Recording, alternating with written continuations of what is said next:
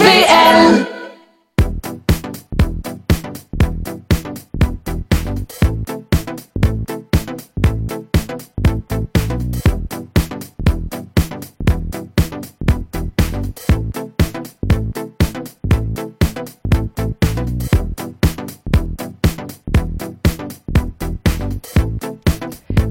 À tous et à toutes. Ici Marie Chabot-Johnson à l'antenne de CKVL 100,1 FM pour l'émission Recto Verso. Cette émission qu'on veut justement connecter la diversité et la communauté. Donc c'est tout ça dans le nom de Recto Verso, c'est regarder des deux côtés d'une feuille de papier, des deux côtés de la médaille pour essayer de découvrir un peu ce qui se fait de différent à Montréal. Et aujourd'hui, on continue un peu dans la veine de toutes les découvertes qu'on a faites dans les dernières semaines au niveau musical, mais aussi au niveau communautaire. Donc, euh, on commence une série de portraits avec des jeunes engagés qui qui ont participé à l'école d'influence de l'Institut du Nouveau Monde. C'est des jeunes engagés dans leur communauté qui sont issus de plusieurs euh, minorités ethnoculturelles. Donc, on va voir avec eux la, leur réussite et leurs obstacles. On va aussi parler avec un des membres de Tupi Collective, un groupe d'électro brésiliens euh, qui commence à se faire pas mal sa marque à Montréal. Il y a plusieurs spectacles qui sont en liste pour les prochaines semaines. Et aussi, on va s'intéresser au programme de francisation qui a lieu à la Chambre de commerce du Montréal métropolitain et qui leur a valu, entre autres, le prix de l'innovation de la part de l'Office québécois de la langue française. Donc, c'est un projet intéressant à découvrir et qui commence à, à faire ses marques, même peut-être à l'international, des gens qui voudraient s'inspirer de cette initiative québécoise. Et en musique, pendant tout le long de l'émission, on va écouter des pièces musicales d'artistes qui vont se produire au Francophonie de Montréal qui commence aujourd'hui même et qui va se poursuivre jusqu'au 17 juin. Donc si vous voulez faire des belles découvertes musicales, restez à l'écoute des deux prochaines heures de Recto Verso.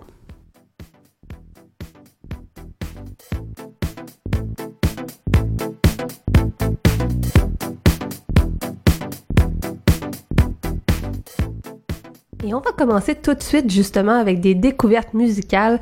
Je vous avertis, il y a beaucoup de spectacles que je vais vous parler aujourd'hui qui vont se dérouler presque en même temps.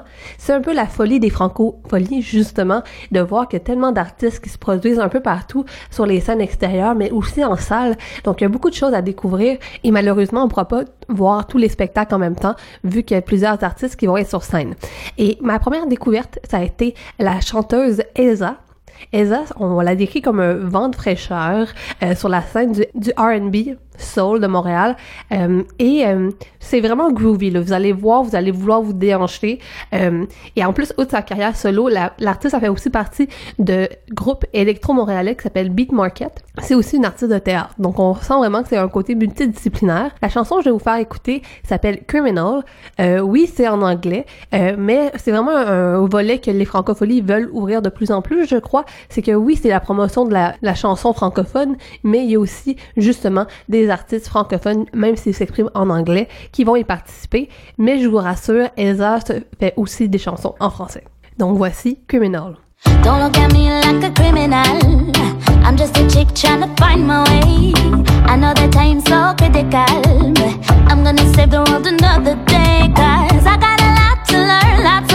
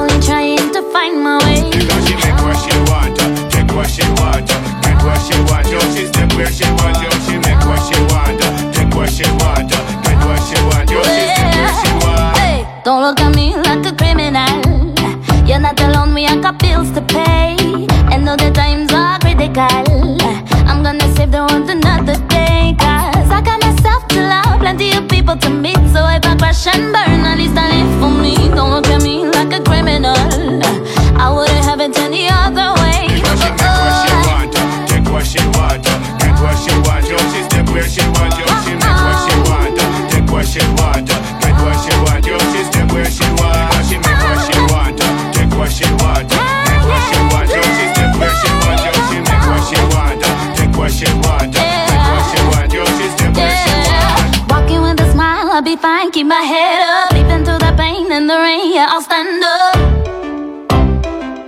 Hey, don't look at me, don't look at me.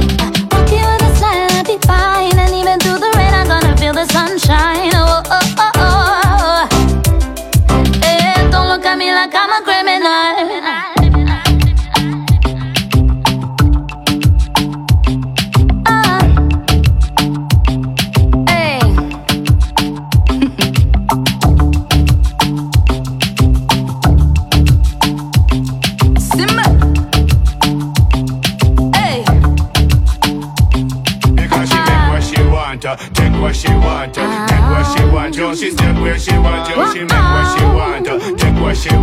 Cause I'm way too busy being who I was born to She be. take what she want. Take what she want. Get what she want. Yo, she step where she want. Yo, she make what she want. Take what she want. Get what she want.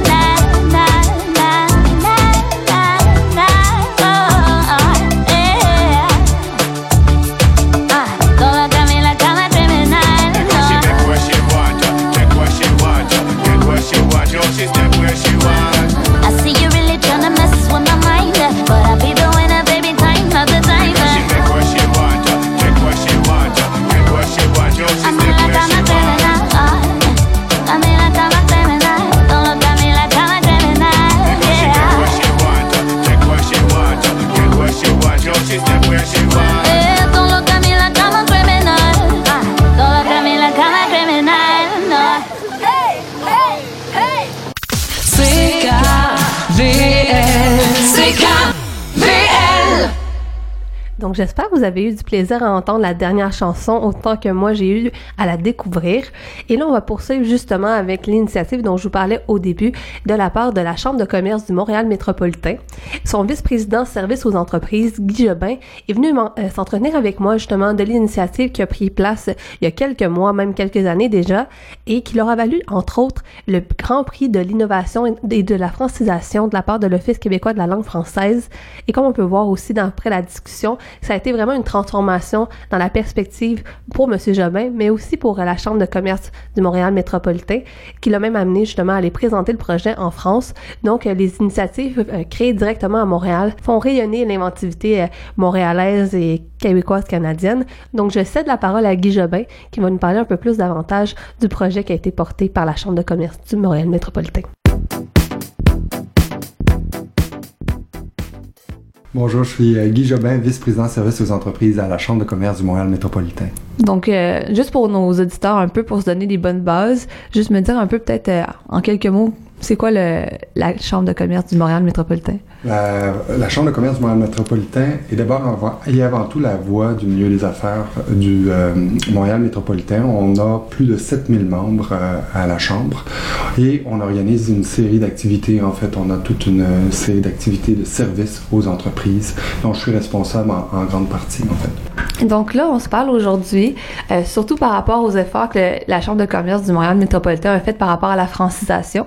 Euh, vous venez de gagner un prix dans les derniers mois, euh, mais aussi ça fait quand même depuis quelques temps que vous vous investissez euh, dans des efforts justement à la francisation, quand on parle de- d'entre autres d'aider les, les commerçants à pouvoir prendre des cours gratuitement, des trucs comme ça. Donc je voudrais juste un, peu pour commencer dresser un peu le portrait de qu'est-ce que vous offrez en matière de francisation. Parce que la première chose quand on parle de chambre de commerce euh, et tout, on n'aurait pas tendance à penser francisation, on aurait tendance à penser que ça serait plus pour euh, euh, le côté communautaire, pas nécessairement pour le côté des affaires. Donc qu'est-ce qui vous a intéressé à la base, puis qu'est-ce que vous faites exactement dans ce domaine-là?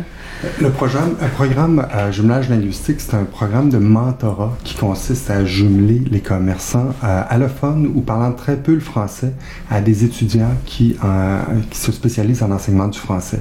On a parti un premier projet pilote en 2016 auprès d'une trentaine de commerçants. C'est un projet pilote qui durait euh, trois mois, euh, qui, a été réalisé avec la collaboration de l'Université de Montréal, l'Université de Sherbrooke et aussi euh, les éditions MD qui ont participé à ce projet-là, qui a donné des bons résultats, qui a fait qu'on a poursuivi par la suite. Et là, il y a deux ans, vous avez décidé de mettre en place un projet pilote pour vous intéresser particulièrement aux, petits commerçants. Euh, c'est ça qui vous a valu le prix de l'innovation et de la francisation pour l'année dernière, qui a été décerné par le ministère de la Culture et des Communications. Et on vous mettait vraiment de l'avant parce qu'on disait entre autres que vous répondiez vraiment beaucoup à un besoin d'une nouvelle façon, d'où le mot innovation, tout ça. Donc c'est un peu ce projet-là que je voulais parler, peut-être nous en parler un peu plus de justement en quoi ça consistait. C'est les étudiants que, nous engageons à la Chambre qui se déplacent directement chez les commerçants en raison de deux heures par semaine pour une session de trois mois pour faire des ateliers de conversation en français qui sont adaptés à leur milieu de travail. Donc, euh, on donne tout le temps un exemple euh, un nettoyeur qui a appris à dire fermeture, éclair à ses clients. Euh, un mot qu'il n'aurait pas nécessairement appris euh, s'il était allé dans des cours au collège ou à l'université. Donc, c'est adapté aux besoins de chaque euh, client, euh, commerçant.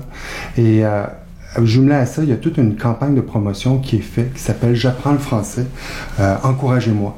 Euh, donc cette campagne-là est, euh, est promue dans les quartiers où euh, il y a des commerçants qui apprennent le français pour sensibiliser la population au fait que ben on a une responsabilité aussi en tant que consommateur d'aider ces commerçants-là. Euh, trop souvent, on, en fait, on arrive chez un commerçant qui a de la misère à parler français, qui va avoir de la difficulté, qui va chercher ses mots. On va euh, lui répondre rapidement en anglais parce que on se dit on veut l'aider ou on veut pratiquer notre anglais. Euh, ben on les aide pas. Euh, grosso modo, au contraire, parfois même on les insulte en leur disant euh, ben t'es pas assez bon en français, je vais te, je vais te parler en anglais. Donc l'idée c'est vraiment de, de, de, de sensibiliser la population au fait que ben il y a des commerçants qui apprennent le français, donc pour nous c'est important que vous vous impliquiez. Donc et en même temps, ce projet-là, ce qu'on ce qu'on aime, c'est que ça aide aussi ça les, les étudiants, ça sensibilise les étudiants au fait que ben à Montréal ça se passe en français puis le français est important. Mais justement, cet aspect-là de la communauté, je veux vraiment y revenir, mais avant un peu de, euh, de se lancer un peu dans ce côté-là, puis un peu le côté philosophique qui vient derrière tout le projet, je me demandais euh, pourquoi en fait vous étiez intéressé particulièrement aux petits commerçants? C'est comment vous avez déterminé en fait ce, besoin-là à la base? C'est en fait les petits commerçants sont pas touchés présentement par la loi euh, pour la francisation, donc on se dit il y a un besoin. C'est des commerçants en plus souvent ils, euh, ils travaillent très fort, ils ont des très longues heures, ils n'ont pas le temps d'aller euh, prendre des cours le soir parce que souvent ils sont en mode survie plus qu'autre chose. Donc l'idée c'était vraiment de dire ben si on pas le temps d'aller apprendre le français, ben le français vient à- à eux directement chez eux. Donc c'est la méthode. Je vous dirais que on a commencé avec un très petit projet. Euh, on a eu très rapidement une demande parce que on, on pouvait même pas suffire à la demande des commerçants parce que on voyait qu'il y avait des gens qui étaient intéressés. C'est juste que c'est pas par manque de volonté, c'est juste par manque de temps. Et là, le fait que le français vienne à eux directement, ben, c'est beaucoup plus facile. C'est ça, vous avez commencé en 2016 dans un quartier qui était le quartier Côte-des-Neiges. Maintenant, l'année dernière, ça s'est étendu dans trois quartiers. Euh, est-ce- comment ça, le projet va se poursuivre dans les prochaines années? Est-ce que ça va se poursuivre déjà, déjà là?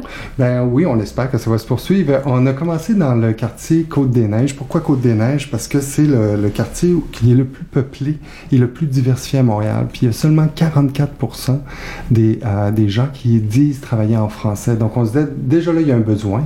Euh, donc on a commencé avec ce, quartier-là. Là, on l'a étendu euh, à deux autres quartiers, Parc Extension et Ville-Saint-Laurent.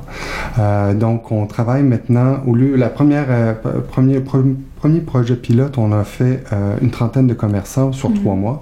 Là, on parle de deux sessions de trois mois de 80 commerçants qu'on vient de terminer, euh, avec trois arrondissements, euh, Notre-Dame, euh, Côte-des-Neiges, Notre-Dame-de-Grâce, Parc Extension et Saint-Laurent, puis il y a trois universités maintenant qui sont impliquées. Donc, ça doit faire beaucoup de gestion quand même, hein, parce que c'est beaucoup d'administration, ces trois arrondissements, c'est- ces trois universités. C'est euh, au total presque 160 commerçants, c'est à peu près C'est ça. ça. On a, Donc, euh, on est cinq, on a cinq fois plus euh, de, de, de, de sessions, de, de monde aux sessions maintenant. Donc, on, on a vraiment euh, étendu. On a une université qui s'est joint aussi, l'université McGill qui s'est joint au projet, en plus de l'université de Montréal, l'université de Sherbrooke qui était là dès le départ. McGill, les étudiants de McGill euh, sont là maintenant. Donc, euh, c'est quand même bien de, de se dire qu'une une, une université anglophone s'implique dans la, dans la francisation. C'est Ouais, ouais, c'est une première. Donc, on était très heureux de les avoir. Et euh, ben, on veut poursuivre avec les autres universités aussi, avec d'autres arrondissements, parce qu'il y a des besoins à Montréal et on le sent. Et c'est un projet qui, en fait, les commerçants, on, on a des listes d'attente pour, pour les OK. commerçants. Puis là, vous avez des listes d'attente sûrement dans les trois quartiers. Euh, Euh, mais en plus, donc là, est-ce qu'on a un désir d'étendre euh, dans d'autres arrondissements, comme vous disiez, où est-ce qu'on on ferait ça? Ben, je, vous dirais que c'est sûr qu'il y a des, euh, il y a des besoins à Ville-Marie, il y a des besoins à quartier chinois, donc ça, c'est des, arrondissements qu'on regarde. Donc, il y en a d'autres, là. Mhm. Donc, c'est pas, pas les seuls, mais ça dépend toujours du budget parce que dans le fond, on engage ces étudiants-là pour Mhm. faire le travail. Donc, il y a un budget qui est quand même limité au ministère. euh, Ouais. comme des raisons. Donc, euh, on se concentre vraiment sur les, les endroits où euh, on voit qu'il y a une plus grande concentration de, de, de, de- de commerçants qui, euh, qui sont allophones ou pas- qui parlent très peu le français.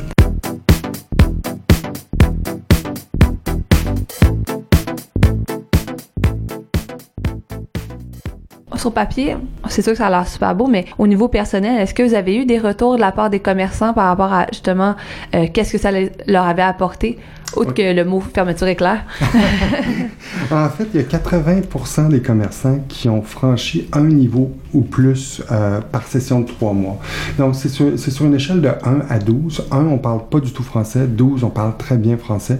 Donc, 80 des, des, euh, des commerçants qui ont suivi euh, une session ont franchi au moins un niveau. Euh, ce qui est, qui est une très bonne performance aux yeux des experts. Donc, on est très heureux de, de, de ça. En plus, euh, je vous dirais que 90% des étudiants euh, mentors qui ont consolidé leur expérience euh, professionnelle, je pense que ça, c'est aussi important. C'est des gens qui sont euh, qui vont aller sur le marché du travail, donc qui ont une première expérience en, en éducation du français. Donc, c'est très bon. On a, on a vu, entre autres, un étudiant qui est arrivé avec, parce qu'il y a du matériel scolaire qu'on prépare, et euh, le commerçant ne connaissait pas notre alphabet. Donc, c'est une, euh, une difficulté supplémentaire euh, auquel il n'était pas, euh, il s'attendait pas. Donc, il a dû faire pour euh, complètement changer sa méthode. Donc, euh, c'est un autre de nos résultats. Je pense que le, faut, faut pas le- le- l'oublier. Les, les étudiants aussi apprennent dans, dans ce, projet-là. On parle d'étudiants qui étudient dans quel domaine? Dans tous les domaines? Ou est-ce que justement c'est des personnes qui justement vont parfaire leur, leur expérience professionnelle? Non, c'est surtout des étudiants spécialisés en, en enseignement du français. Donc, euh, tout ce qui est connexe à, à ça. Là. Donc, euh, Mais parce que justement, donc là, on voit le, le sens de communauté, autant justement dans l'échange euh, entre les étudiants puis les commerçants. Mais comme vous disiez, il y avait une campagne qui était en parallèle de ça. Je me demandais, quand vous avez conçu le projet, euh, pourquoi c'était important pour vous d'inclure la communauté comme ça? Parce que souvent, on aurait pu juste dire, ah, juste les cours feraient très bien le travail sur un document papier, sur une présentation de projet, mais en plus de ça, vous avez voulu mettre de l'avant une campagne. Pour nous, pour nous c'était vraiment important euh, cette campagne-là parce que comme je vous disais plus tôt, euh, on a une responsabilité par rapport aux Français euh, et on, on se rendait compte que oui, euh, les commerçants pouvaient apprendre le français, certains commerçants pou- pouvaient apprendre le français, mais ce qu'on se faisait dire aussi, c'était que mais euh, les gens me répondent en anglais. Donc pour eux, c'est un peu euh, il y a une frustration par rapport à ça parce que quand t'es- tu apprends une langue, tu t'attends à ce que les gens te répondent dans la langue que tu parles. Puis euh, si les gens te, répondent en anglais, ben comme je disais tout à l'heure, ça, ça, ça les aide pas. Puis souvent ça les, ça les décourage même. Donc, ça pourrait même être un message qu'on envoie aux auditeurs et auditrices qui sont pas nécessairement impliqués directement dans, vos activités, mais qui peuvent aider directement en essayant de justement construire cette, euh, cette idée-là qu'on on s'entraide pour l'apprentissage de la langue, là, un peu. Moi, moi personnellement, ça m'a sensibilisé euh, au fait que. Puis c'est- je pas dans un quartier visé, j'habite pas dans un quartier visé, mais j'ai un, un dépanneur qui me parle euh, en français, puis que j'avais tendance à répondre en anglais. Et puis maintenant, je, je vous dirais, depuis deux ans, euh, ça, ça a changé mon comportement. Donc, je, je me prends un exemple, donc j'espère que d'autres euh, auront euh, le même réflexe, c'est-à-dire de- de- d'aider nos, nos commerçants. à- Fait que finalement, l'apprentissage. le, le, processus de francisation, c'est quelque chose qui est tellement complexe de justement favoriser la mixité entre les francophones d'origine et les, les allophones qui veulent être en processus d'apprentissage. Euh, puis il y a beaucoup, beaucoup d'organismes qui sont impliqués. On n'aurait pas nécessairement tendance à penser à la, chambre de commerce. Je me demande, de votre point de vue un peu, qui est impliqué un- dans une autre type de manière. Je veux dire, c'est un autre type d'organisme. Quand vous regardez tout ça, est-ce qu'il y a des apprentissages que vous donneriez à d'autres? Euh, par rapport à justement comment on fait le, la francisation? Je, vous dirais, il y a plusieurs façons. C'est pas la seule façon euh, de le faire. Euh, une chose que, que on a été invité en, fait à Paris pour aller le présenter à l'Organisation internationale de la francophonie comme une Wow. des meilleures pratiques euh, dans la francophonie. Donc, c'est pas la seule, mais puis il y en a d'autres, je- j'en suis certain, mais celle-là semble fonctionner très bien. Donc, euh, pour nous, on est très fiers de, de, de, de ce, de, de ce programme. Et donc, à quel moment est-ce que vous allez présenter le tout? Euh, en fait, à quel moment on va présenter euh, le- pour, pour la suite, vous Ouais. voulez dire? Euh, nous, on attend euh, présentement pour bonifier le, le, le projet. On est allé, en fait, à Paris, on est allé déjà. On, a était invité cet hiver à aller le présenter. Donc, ça, c'est fait. Et là, pour la suite du projet, on attend des réponses du ministère. On a bon espoir que ça se poursuive et que ça s'étende sur euh, d'autres arrondissements. Et justement, quand vous êtes allé le présenter en France, je sais pas si c'est vous personnellement ou si c'était d'autres personnes de, de la Chambre de commerce, est-ce que vous avez eu des échos de justement comment la- ça avait été perçu à l'étranger?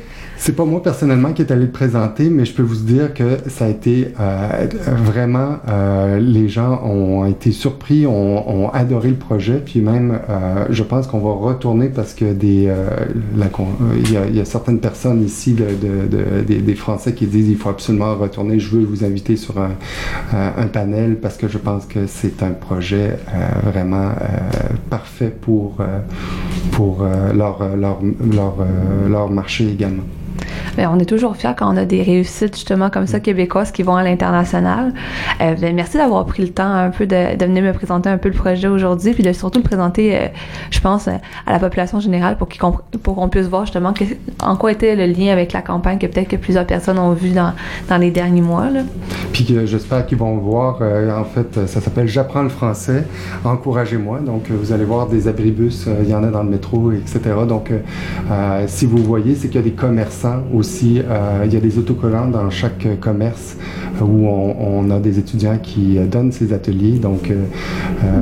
Euh, je vous encourage à encourager euh, ces commerçants. Mais peut-être juste une petite dernière question pour finir. Est-ce que la campagne s'étendrait euh, encore plus loin que seulement les, les commerçants participants à votre programme? Est-ce qu'on pourrait la voir justement dans d'autres cercles euh, de personnes qui sont justement en train d'apprendre le français, même si c'est pas à travers vous? Je, je pense que cette campagne-là, en, en fait, vise présentement les commerçants. Ça ne veut pas dire que ça peut, ça peut pas s'étendre. on est ouvert. Mais là, présentement, la campagne vise les commerçants qui, euh, qui font partie du, pro- euh, du projet. Mais euh, comme je vous dis, même moi, je, je suis sensibilisé puis je suis pas dans l'arrondissement où il y, a, il y a- il y a des commerçants qui apprennent le français présentement. Donc, Donc, ça s'est étendu. Donc, c'est quelque chose qu'on on souhaite quand même que ça continue de s'étendre pour vous, en tout cas. ben, merci. Donc, euh, mais merci d'avoir pris le temps de venir me parler un peu aujourd'hui. Ça me fait plaisir.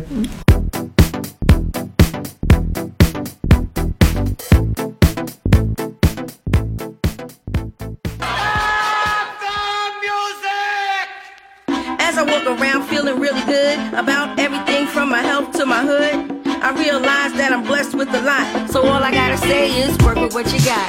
They said my voice really wasn't made for rapping. Straight out the deep home, it would never happen. As a teenager, I had my first child, and in all my photos, you never seen a smile. But now I'm the best that ever did it. The greatest female rapper, and they all must admit it. To all the haters, I say thanks a lot, cause life can turn out really good if you work with what you got. I know it's hard, but it takes some work to be. Working with what you got. If you got nothing, or even if you got it all. Working I know it's hard, but it takes some work to be. Working with what you got. If you got nothing, or even if you got it all. Working with what you got. If you have an idea, just think it. If you have one eye, just blink it. If you have a drop of rum, just drink it. Working with what you got. If you got one leg, just shake it. If you don't want to smile, then fake it. If you got one potato, bake it. You gotta work it until you can't work it no more. Working with what you got. You gotta work it, work it until you know the score. Working with what you got. You gotta work it till you can't work it no more.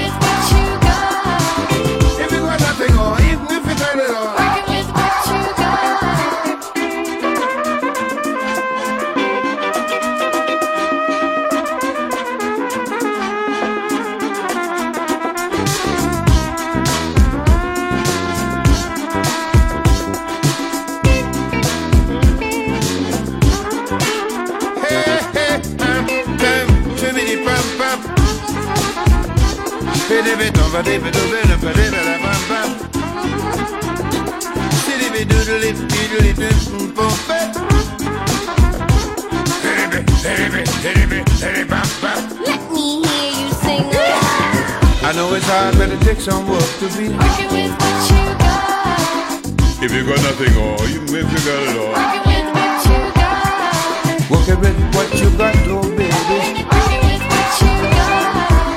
If you got nothing, or even if you got it all. Working with what you got. Anytime you see life shows you a curve, and you're deep in your heart, you don't deserve. You may be ticking and licking, but keep on ticking.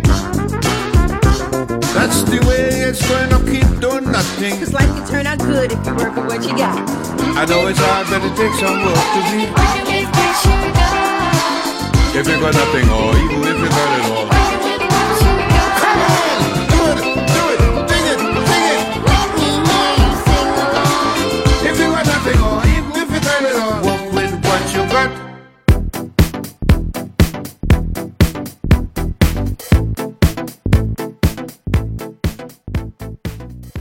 C'est le week-end, c'est KVL! Vous savez pourquoi j'ai créé Café Napoléon il y a 30 ans? Pour que le café au Québec soit aussi bon que celui de mon enfance en Italie. Pour rendre le café biologique, équitable, accessible à tous. Pour faire de la pause café un moment agréable au bureau, mais surtout pour partager mon savoir-faire et ma passion avec les gens d'ici. Je m'appelle Umberto Pasquini, je suis maître torréfacteur et je vous invite à découvrir nos cafés sur cafénapoléon.com ou en appelant 514-366-2233. Tradosphère est une émission qui explore l'univers de la chanson, de la danse, de la musique traditionnelle québécoise, sous toutes ses formes, de la plus ancienne à la plus contemporaine. En ma compagnie, Marc Bolduc, vous pourrez entendre des parutions récentes, être au parfum des sorties trad ou simplement faire des découvertes musicales. C'est un rendez-vous à Tradosphère tous les vendredis 20h. Do you love Caribbean music? Then please join me, Hensley Cambridge, host of Spotlight, the Caribbean show, with news, views, interviews, and music. Every Friday from 6 to 8 p.m. on CKBL 100.1 FM and CKBL FM worldwide.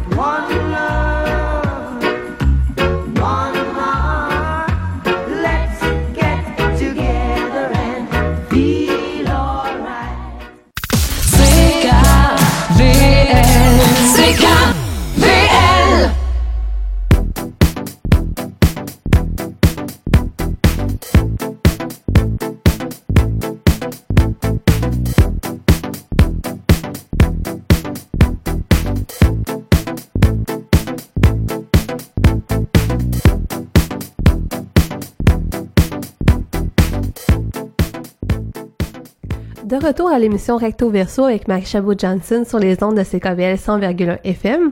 Donc, on continue avec Recto Verso et on va faire encore une fois une découverte musicale. Cette fois-ci, ça va pas être relié aux Francopholies de Montréal, quoique le groupe sera entre autres présent en Francophonie, mais je parle plutôt en fait d'un groupe que j'ai découvert moi-même à travers les euh, performances du Jardin Gamelin qui ont lieu pendant tout l'été et qui a été inauguré à la mi-mai. C'est un groupe en fait d'électronique brésilien euh, qui mélange vraiment les genres avec euh, de la musique basée sur les vinyles. Vraiment, là, on parle de vintage de l'électronique. Je parle du duo Toupé Collective.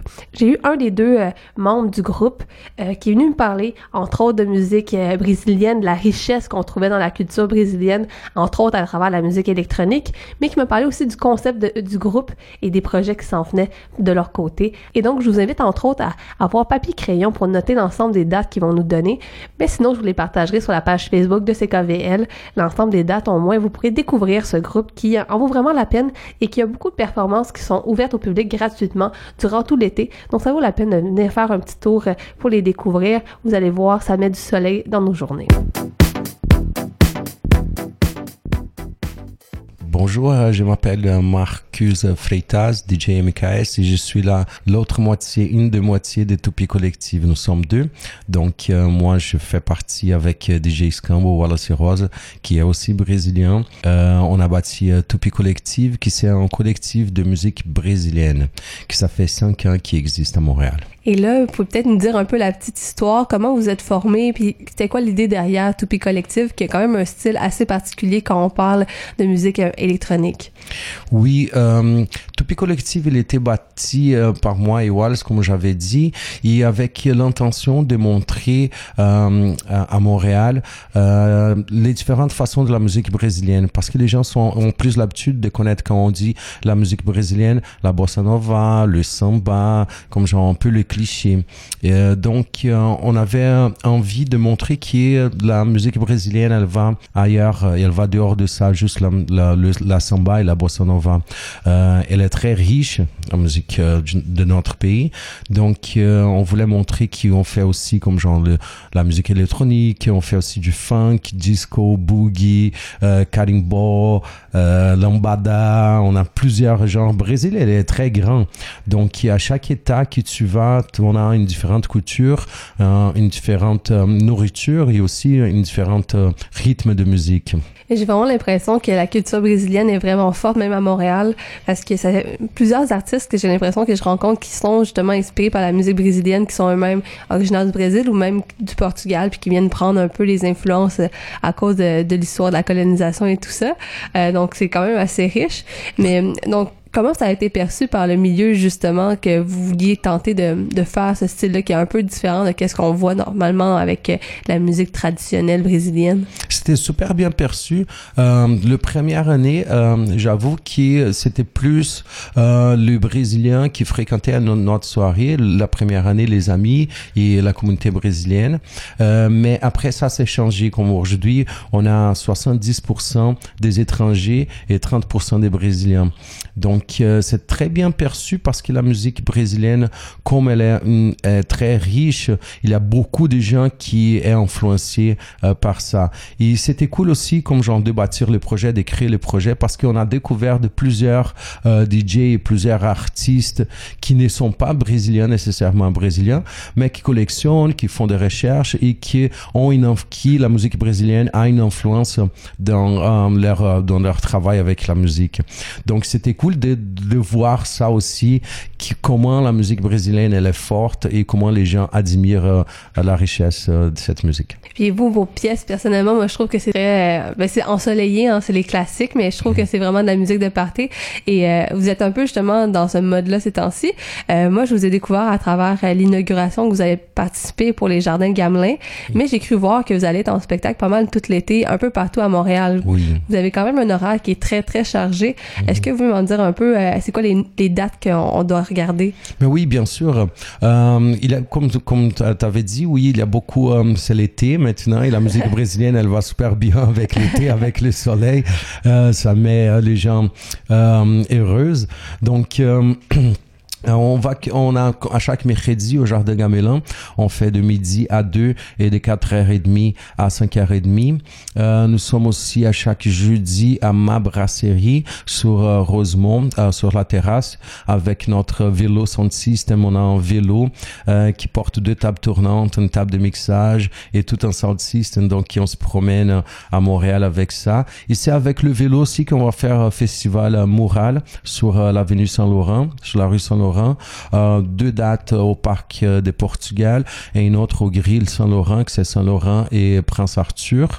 Ça, ce sont les dates. Après, la semaine prochaine, on a le samedi à Sherbrooke, à la ville de Sherbrooke, pour une soirée là-bas. Et le dimanche à Québec, euh, à la ville de Québec, pour l'ouverture du concert, pour faire la première partie des Polo et Pain, qui se sont duo des DJ français qui vont jouer au Francophonie le samedi et dimanche à Québec. Donc, on va faire la première partie. Et je pense que c'est les dates plus le- les plus euh, proches. Mais pendant tout l'été, nous, sommes- nous euh, avons plusieurs euh, événements. On va faire aussi notre soirée officielle à la Sala Rossa le dernier samedi de juin. Donc, pour celui-là, ça va être entrée gratuite, con- contribution volontaire. Et on va faire une roda de samba. C'est les amis musiciens qui jouent la samba. Donc, euh, on va faire une classique roda de samba avec euh, les instruments, la percussion et nous autres aussi qui spinent à la musique brésilienne. Donc, tout un mélange, mais quand même, vous êtes occupé. Parce qu'après ça, on dit que des fois, c'est un peu difficile de justement introduire des nouveaux styles comme ça dans la euh, dans l'habitude de consommation euh, de la population québécoise, de voir comment on peut changer les, les mentalités. Mais vous êtes assez occupé. Comment ça, ça s'est développé tout ça? Il me semble que Ah, je, je Tout pense, un horaire. ouais, je pense que c'était au fur et à mesure. La première année, on a commencé à faire un- un- une soirée au ancien Bleury Bar à Vinyle. C'était le jeudi, c'était une soirée gratuite. Euh, donc, le deuxième année, ça a super bien passé. Le deuxième année, on a commencé à prendre un jeudi et un samedi. Euh, en- un mois jeudi, un autre mois le samedi. Et après le troisième année, on a pris juste le samedi. Après, on a déménagé du Bleury Bar. On est allé au Divan Orange. Donc, on faisait une fois par mois aussi le samedi. Maintenant, nous sommes à la Sala Rossa. Donc, ça a juste agrandi, agrandi, agrandi. Je, je trouve que euh, la raison, c'est euh, la multiculturalité de Montréal parce que Montréal, c'est une ville où il y a beaucoup euh, des gens de partout dans le monde. C'est, c'est, une ville euh, très euh, multiculturelle et qui est ouverte à, à découvrir euh, les richesses de ces gens qui viennent d'autres pays. Donc, on a plusieurs bons restaurants, de la, la nourriture de, de, de tout le monde et aussi comme genre la musique. Donc, euh, les gens sont très ouverts. La musique brésilienne, elle a la caractéristique de rendre heureuse les gens heureux. Donc, ça se passe super bien aux soirées, comme si c'est la, la musique, euh, euh, comment j'ai dit, organique, originale, euh, brésilienne, le samba, un peu le samba groove, ou le disco, funk, boogie, et quand même la musique électronique. Et le bon de la musique électronique brésilienne, maintenant, c'est qu'elle mélange beaucoup le traditionnel et le nouveau. Et là, on, on va écouter euh, deux pièces. La première pendant la, la moitié de l'entrevue. Euh, donc là, on va écouter une pièce. Je voulais juste savoir en fait avec vous la- laquelle vous vouliez qu'on mette au milieu puis laquelle à la fin. Est-ce qu'il y avait une préférence? Je pense qu'on pourrait mettre Miradolina de Bernie Cartier, qui c'est une chanson classique, c'est le ensemble classique, mais c'est une chanson très belle et euh, qui, euh, tu vas pouvoir euh, noter cet aspect joyeux et, et doux de la musique brésilienne. C'est une chanson que j'adore de jouer et qui, qui s'amène exactement, ça s'amène avec le soleil, ça donne un- une vraiment belle énergie pour, pour la place et pour le dance floor. Donc, on va écouter ça.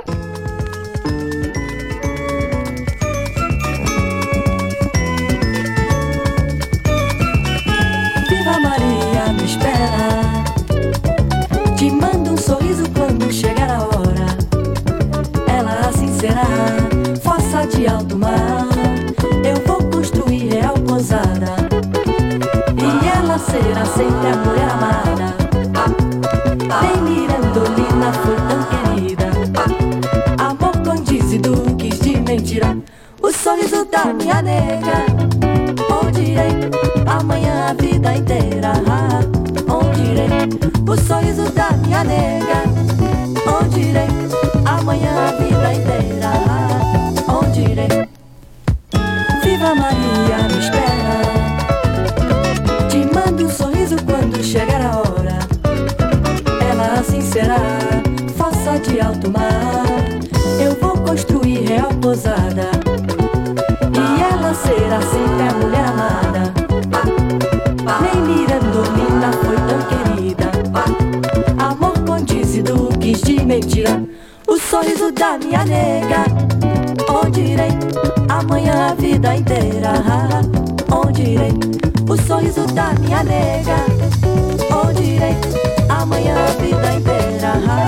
Onde irei?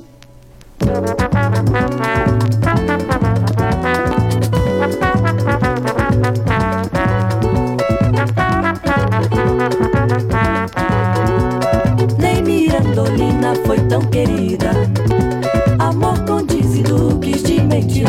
O sorriso da minha nega. Onde irei? Amanhã a vida inteira. Onde irei? O sorriso da minha nega. Onde irei? Amanhã a vida inteira. Onde irei? O sorriso da nega. Onde irei? Amanhã a vida inteira. Onde irei? O sorriso da nega.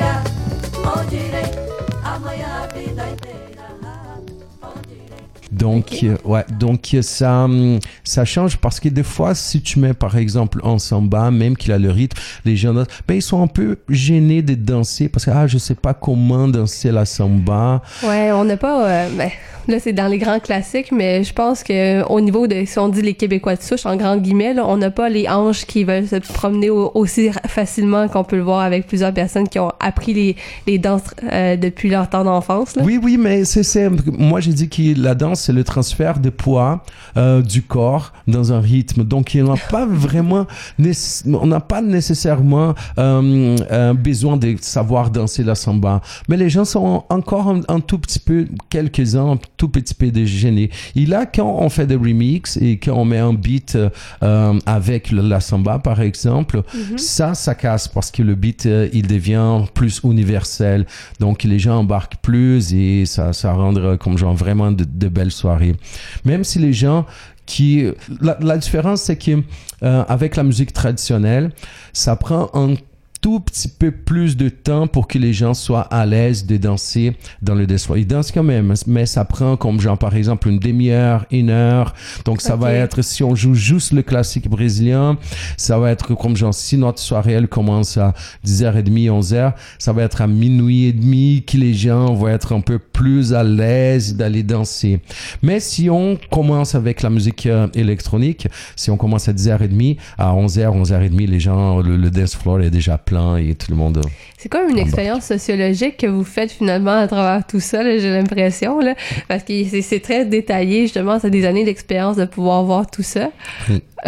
Oui, c'est une recherche parce que euh, d'habitude, c'est 90% des disques de vinyle. On joue un disque de vinyle. Donc, c'est une recherche très grande euh, sur euh, la musique du Brésil, les époques, les artistes, l'album. Par exemple, cet album, il était produit par cette personne qui a aussi produit un autre artiste, euh, les musiciens qui jouent avec euh, tel artiste, avec tel artiste. Donc, c'est une recherche euh, très euh, euh, complexe et euh, qui, qui, qui en apprend beaucoup. Donc, c'est cool aussi de jouer, de, de jouer les disques de vinyle, les classiques, parce que c'est une chose qui s'est un peu oubliée ces temps-ci.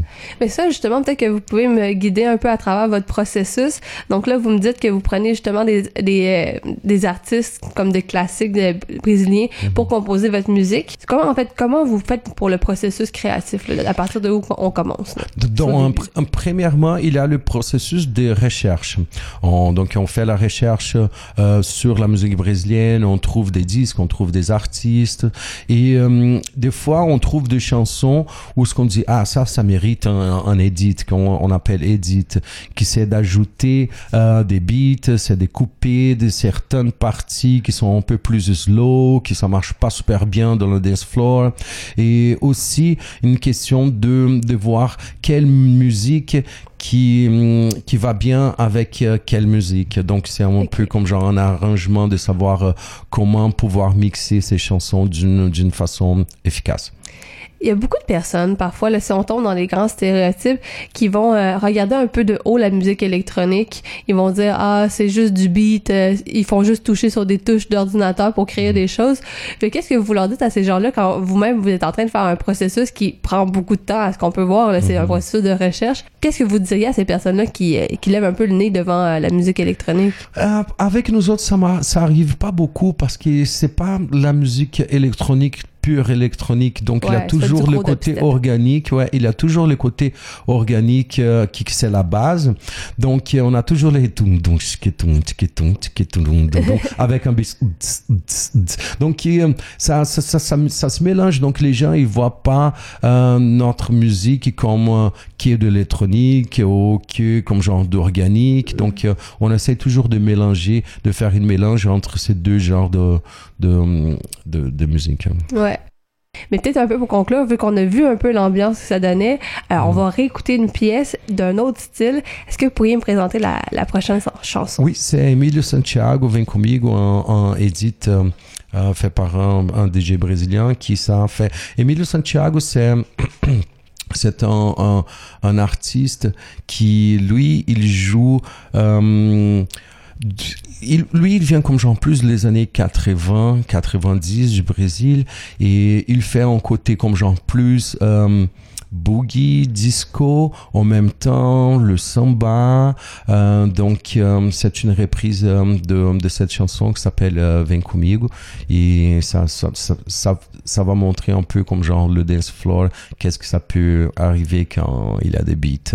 Mais là, avant d'écouter la pièce, on va rappeler que vous êtes en spectacle assez souvent pendant l'été, donc on peut voir les dates sur la page Facebook de Toupie Collective. Exact. Mais sinon, la, la, la soirée qui vaut la peine, c'est à la fin juin à la Sala Rossa. Exact. Donc de venir voir ça pour pouvoir apprécier le mélange du traditionnel, le mélange de la nouveauté que vous créez. Donc euh, on a hâte de voir ça. Puis nous, on va écouter la pièce. Mais merci d'être venu en studio. Ça me fait plaisir, merci à vous. Et euh, c'est ça, regardez sur Facebook euh, Toupie Collective, TUPI. Collective, on met toutes nos dates là-bas. On met comme genre des mix, euh, des chansons, euh, des photos. On a comme pas mal euh, présent euh, sur les réseaux sociaux, sur Instagram aussi, mais plus le côté euh, images et vidéos. Mais sur Facebook, on est super présent. Toupie Collective, euh, on a toute l'agenda et toutes les vidéos et musique. Mais ça, c'est le fun parce qu'on aime beaucoup s'inspirer de Facebook pour pouvoir trouver les événements. D'ailleurs, comme si justement les gens, s'ils veulent vous découvrir, ils peuvent toujours aller voir euh, au Jardin Gamelin chaque mercredi à certaines heures précises. Donc, ça vaut la peine d'aller regarder ça. Merci beaucoup.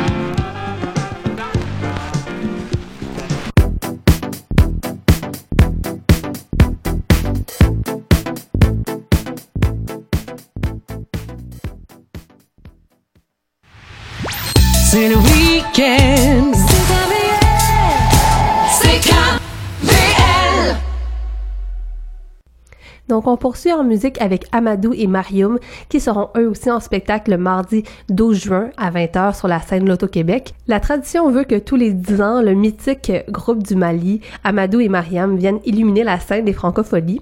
Et euh, là, ils sont de retour justement cette année en 2018 pour l'occasion justement de nous faire découvrir une fois de plus euh, ces icônes de la musique malienne qui font danser, mais qui répondent aussi à la bonne humeur. Vous verrez, vous verrez que c'est un style de musique qu'on associe directement à la musique du monde et particulièrement à la musique africaine.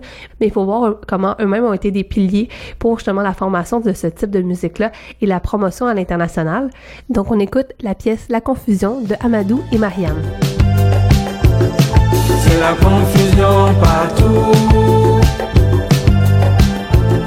C'est l'illusion partout. C'est la surtout.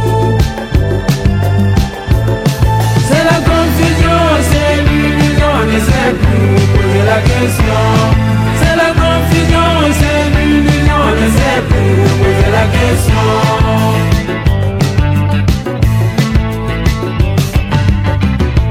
La souris qui joue avec le chat, le chat qui joue avec le chien, le chien aussi avec le lion.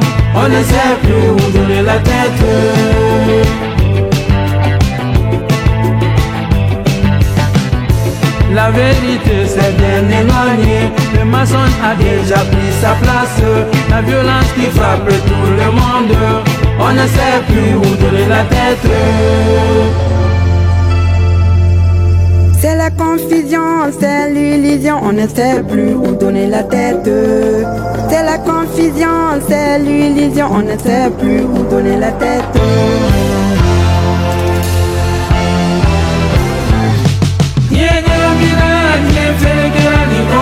balada balibango yango nyenyamila nyefege lingoli belada balibango yambolo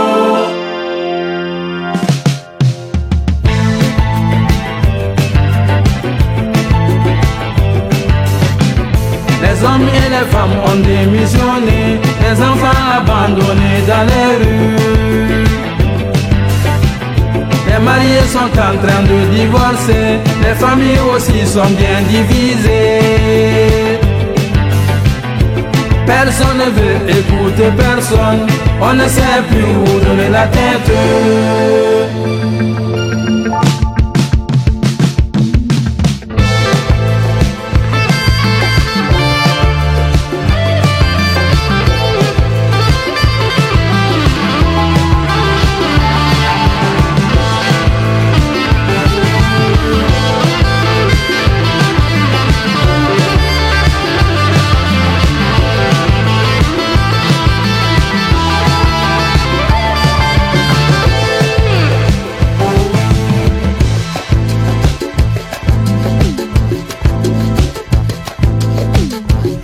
Le monde chante, chante, chante. Que tout le monde danse, danse, danse. Que tout le monde bouge, bouge, bouge. Que tout le monde chante, chante, chante. Que tout le monde danse, danse, danse. Que tout le monde bouge, bouge, bouge. C'est la confusion, c'est l'illusion, on ne sait plus où poser la question. C'est la confusion, c'est l'illusion, pour poser la question.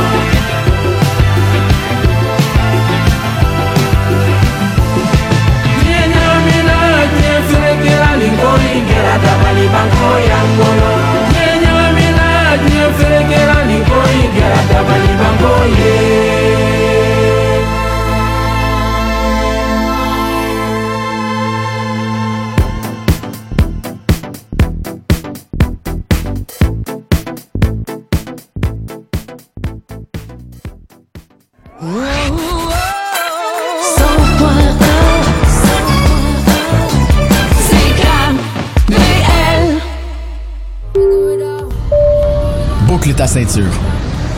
Dans ton top 10 du vendredi, on fait le tour du monde en musique.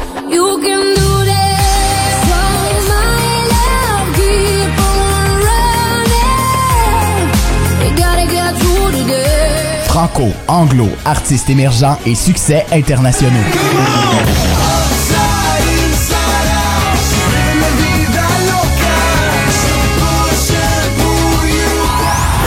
Tous les vendredis, 17h. Le top 10 CKVL au rythme de la planète.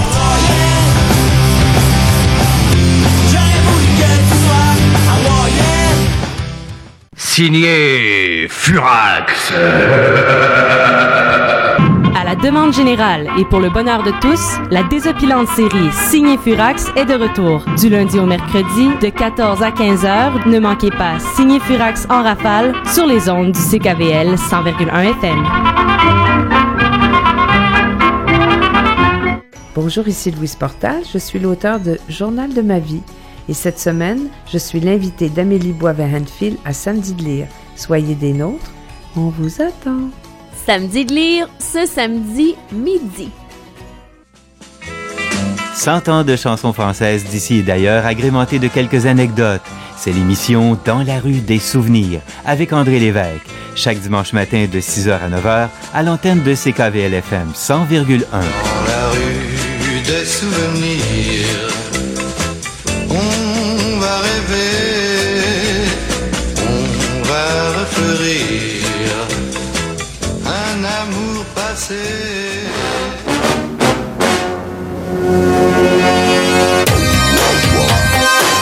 Pour des entrevues avec les personnalités locales qui se sont démarquées et un résumé complet des informations dans la salle, la Chine, le Sud-Ouest et Verdun, retrouvez Steve Legault dans Actualité du Sud-Ouest tous les vendredis de 14h.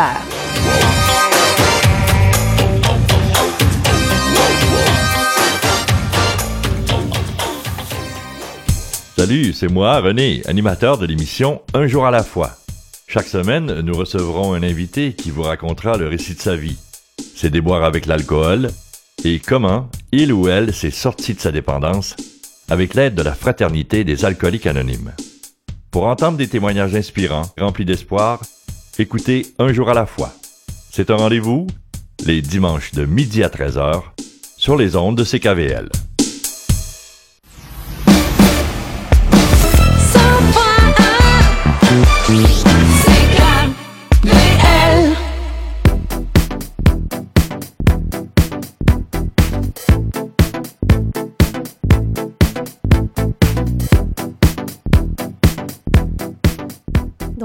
Cette deuxième heure de Recto Verso avec Marie Chabot-Johnson à l'antenne de CKVL 100,1 FM, aussi disponible d'ailleurs sur le web. Donc, vous avez justement à visiter la petite web ckvl.fm et cliquer sur l'onglet Écoute en ligne et vous pourrez nous écouter d'à peu près n'importe où où vous êtes à travers le monde euh, qui a accès à Internet, bien entendu. Donc, euh, on continue un peu de notre côté.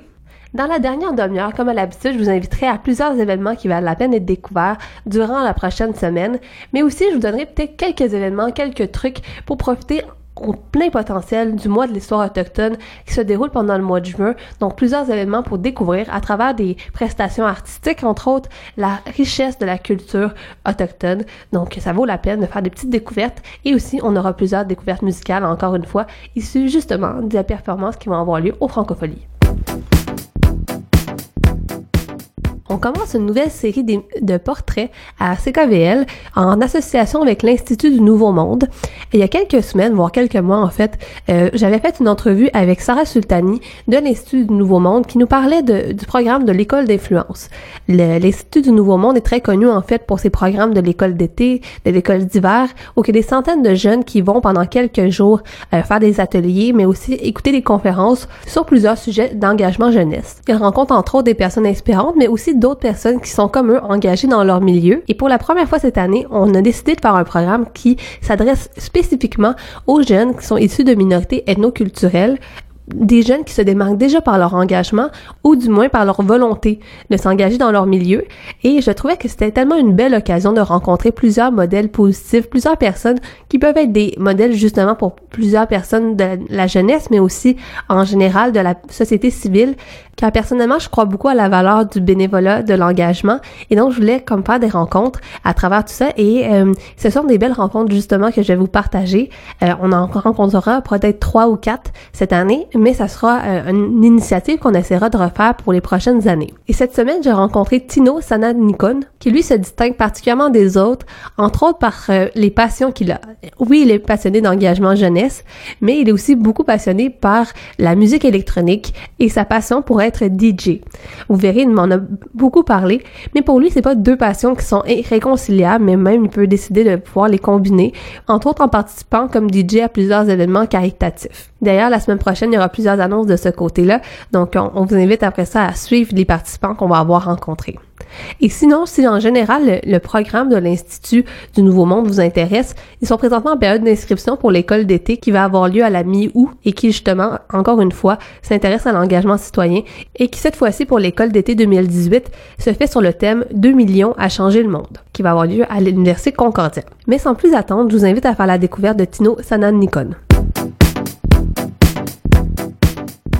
Salut à tous, euh, je me présente euh, Tino Sanikon, euh, je suis un étudiant en bac en génie mécanique à l'ETS. La façon que je me définirais, euh, je dirais que je suis un non conventionnel parce que comme euh, vous pourrez peut-être le constater, euh, mis à part euh, mes implications euh, dans l'engagement de la jeunesse, je suis aussi un DJ émergent sur la scène euh, de la musique électronique à Montréal et un animateur de radio euh, sur justement ce qui se passe à Montréal dans la scène du nightlife. Donc là, c'est pas la première fois que tu fais ton entrée dans un studio radio, on peut bien le comprendre. Donc on va pas te laisser la vie aussi facile qu'aux autres participants de l'école d'influence qu'on aura en entrevue. Mais justement, là, t'en as commencé un petit peu, mais tu pourrais-tu me parler un peu de toi? Comme qui es-tu? C'est quoi ton parcours? Qu'est-ce qui t'a amené à l'engagement jeunesse, entre autres? En fait, l'engagement de la jeunesse, euh, ça a été euh, quelque chose qui a été euh, un petit peu subite parce que quand il y a eu la grève de 2015, en fait, que j'ai un peu participé à la mobilisation de la grève euh, à UNSIC et au Cégep et dans mon petit, il y a quelqu'un au Cégep et dans mon petit qui m'a un peu introduit euh,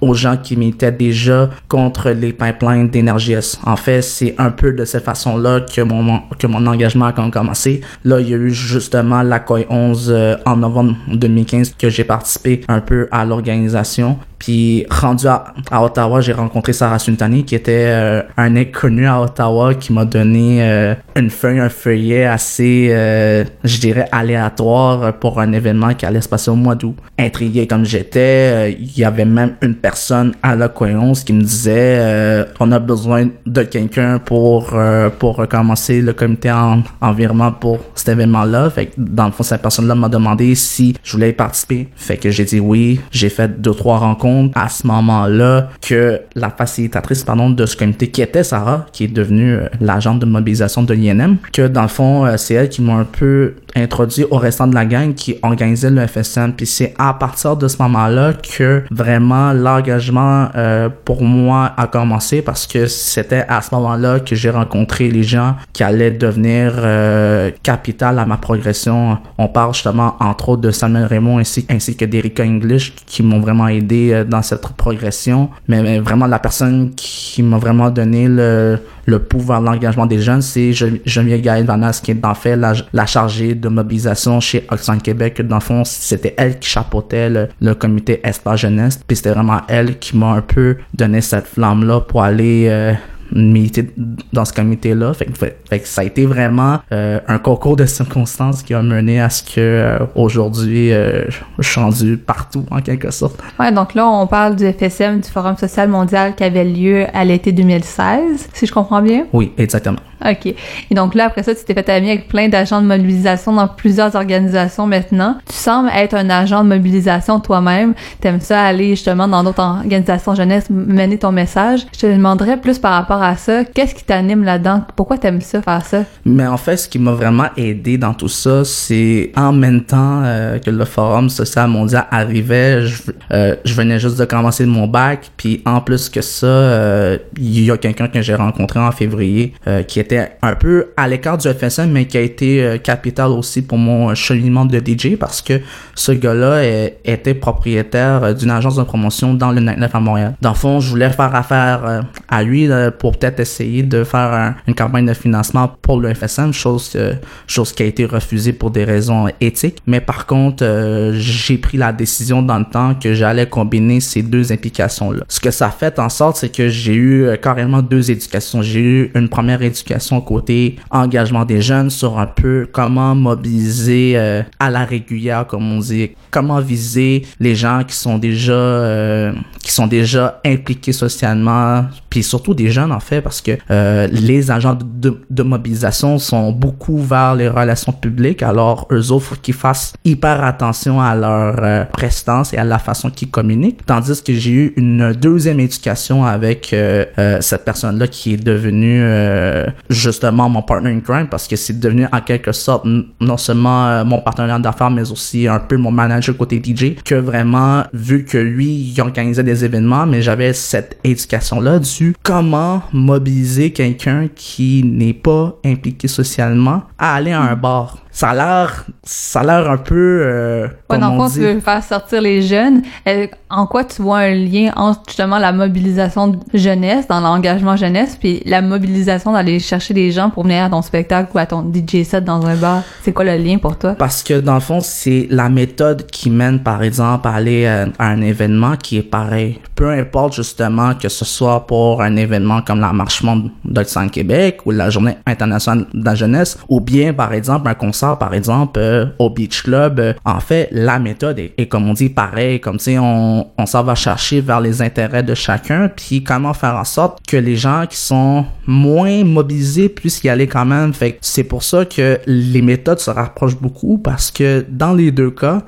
ces deux mondes-là euh, utilisent les émotions de chacun des personnes. Et est-ce que tu dirais que c'est deux mondes? Parce que souvent, des fois, on va entendre parler de certains clichés, on va imaginer justement les gens du Beach Club comme étant des personnes euh, qui vont porter un t-shirt V-neck, qui sont pas tellement intéressés dans, dans la société, alors qu'on va peut-être imaginer les gens engagement euh, jeunesse comme étant des militants carrés rouges, euh, tous habillés en hippie. Là, on, on est dans les gros clichés, là, mais est-ce que tu vois justement une façon de concilier ces deux mondes-là? En fait, c'est quelque chose que je travaille, euh, qui est même devenu cette mission pour moi parce que en ayant justement ces deux milieux-là très proches de moi, en étant un animateur de radio qui fait la promotion du nightlife puis de tout ce qui est des gens en vinaigre etc. et à la fois une personne influente dans le milieu de, de l'engagement citoyen, c'est sûr qu'il y a un moyen d'arrimer les deux parce qu'il faut pas oublier que les gens justement qui s'en vont au beach club, c'est pas nécessairement des gens que c'est juste leur mode de vie, c'est juste euh, par exemple d'aller au gym ou juste euh, Donc, par exemple défaire ces stéréotypes-là. oui, définitivement, parce que euh, j'ai eu justement cette expérience-là. J'ai un peu fréquenté le Beach Club en étant un amateur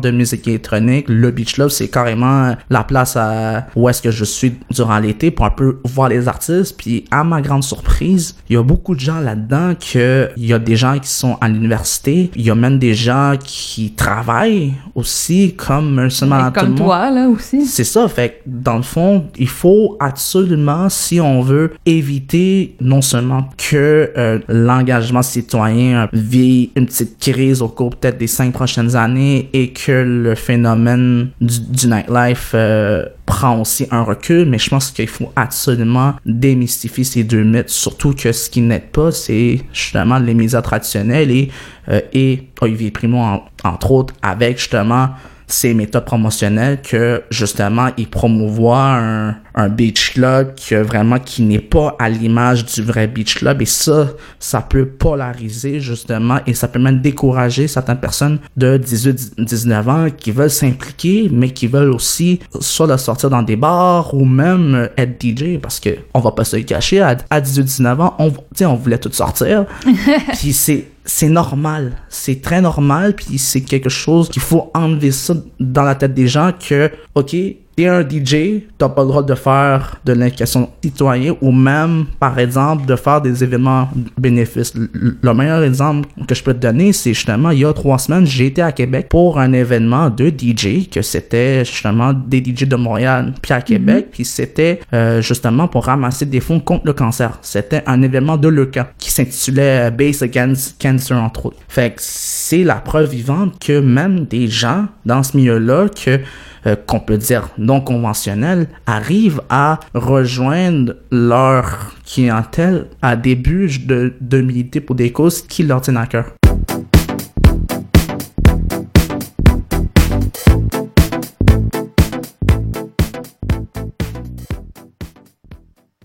Donc là, on parle finalement un peu de l'idée que euh, tu peux avoir une identité plurielle. Donc, il y a le Tino qui aime faire du DJ set, il y a le Tino qui aime ça parler en avant pour mobiliser des foules, mais tu peux aussi les combiner. Est-ce que tu dirais que ça a été un défi par rapport à ton engagement personnel citoyen? Ou en, fait, en général, ça serait quoi les défis que tu as vus euh, à travers ton engagement?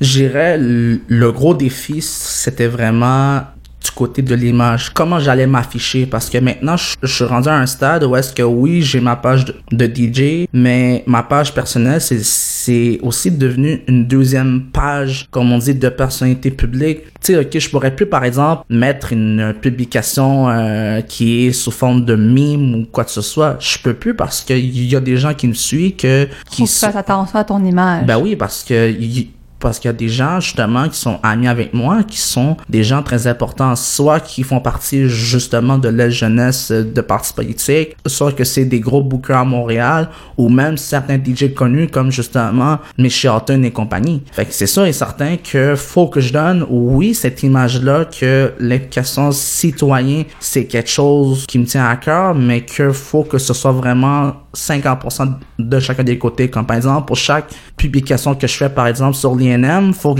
que j'en mette au moins une ou deux sur, euh, sur, euh, sur euh, qu'est-ce que je fais côté DJ ou même où est-ce que je suis sorti. Comme ça, ça va faire en sorte que les gens qui me suivent, entre guillemets, en tant qu'ami Facebook, puissent savoir que, ok, je fais pas juste de question citoyen ou que, par exemple, ou que je reste à l'Assemblée nationale pendant euh, cinq jours, par exemple. OK, mais tu trouves pas ça un peu restrictif d'avoir à te poser cette question-là? Des fois, euh, on voudrait juste euh, on, on voudrait juste être. Tu sais, de ne, ne pas nécessairement avoir à se poser ce genre de questions-là par rapport à l'utilisation de nos médias sociaux. Mais en même temps, c'est un peu notre CV, comme, comme on dit, qu'on le croit ou non. Les gens, par exemple, là, qui vont taper mon nom, là, Tino, ti nou sa ane kon nou. Sur Facebook présentement, là, ou même sur Google, les gens vont savoir qu'est-ce que je fais, euh, pas juste en, en implication citoyen. C'est sûr et certain que si vous tapez mon, mon prénom et mon nom de famille maintenant sur Facebook, la première chose qui va euh, apparaître, ça va être par exemple travail chez DJ Onit, qui est en fait mon nom de scène. Fait qu'en voyant ça, automatiquement, ça fait déjà une, une image que, ok, la personne euh, s'implique déjà beaucoup, la personne c'est un DJ. Fait que c'est sûr que automatiquement, c'est sûr que ça me permet justement de soigner cette image-là, puis que ça permet aussi de garder un certain mystère sur ma vie privée. OK. Et si, mettons, je faisais une recherche sur Google puis que je- j'essayais de trouver euh, tes réalisations, laquelle que je trouverais qui te rendrait la plus fière? Je dirais présentement, c'est le fait d'avoir justement ce- cette carrière de DJ justement qui est en train de décoller présentement. Puis le fait justement que euh, qu'il y a plusieurs très grosses annonces qui s'en viennent d'ici le mois de juin. C'est sûr que euh, Est-ce qu'on peut avoir des scoops? malheureusement non parce que c'est euh, c'est euh, c'est euh, stipulé par le contrat que je peux pas trop Ah. Dévoiler ça, mais par contre, je pourrais euh, vous donner la date, euh, surveiller euh, mes, mes médias sociaux aux alentours du 12 juin, parce que c'est pas mal le 12 juin que que le tout va se dévoiler. La seule chose que je peux vous dire, c'est que c'est vraiment c'est peut-être la plus importante annonce, non seulement de ma carrière de DJ, mais aussi peut-être de ma vie, parce que ça pourrait permettre à des gens qui me connaissent pas, soit dans ma diaspora, de savoir qu'il y a quelqu'un dans la communauté, dans la diaspora qui réussisse, ce qui arrive pas souvent. Alors, euh, vous pouvez euh, surveiller euh, mes médias sociaux aux alentours de mi-juin pour savoir qu'est-ce qui se passe de mon côté.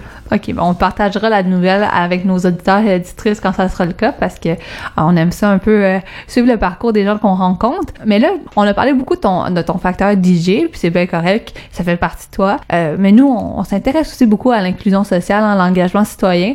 Donc, je te demanderais en fait, ça serait quoi ton souhait, ton objectif pour les prochaines années en termes d'engagement jeunesse ou d'engagement citoyen? Dans quel domaine tu veux t'investir? C'est sûr et certain que pour les cinq prochaines années, c'est sûr que la jeunesse elle risque d'être un de mes dossiers auxquels je vais travailler le plus parce que c'est parce que c'est connu. Les jeunes d'aujourd'hui euh, s'impliquent de moins en moins. Donc toi, tu veux aller dans la mobilisation jeunesse. Oui, parce que c'est parce que c'est quelque chose d'important puis puis c'est ça aussi qui a fait aussi la force des cégeps pour les 50 dernières années. Qu'est-ce qui a fait en sorte que les cégeps sont encore pertinents aujourd'hui, c'est que ça a été une porte d'entrée et même un levier pour euh, certaines personnes à à découvrir certaines passions puis etc. Fait que euh, malheureusement euh, c'est sûr que les gens s'impliquent de moins en moins parce que c'est parce que c'est sûr qu'il y a des contextes reliés au travail, etc. Mais par contre, il y a des gens qui s'impliquent de moins en moins parce qu'ils ne voient pas l'avantage intrinsèque, comme on dit, euh, qui est un peu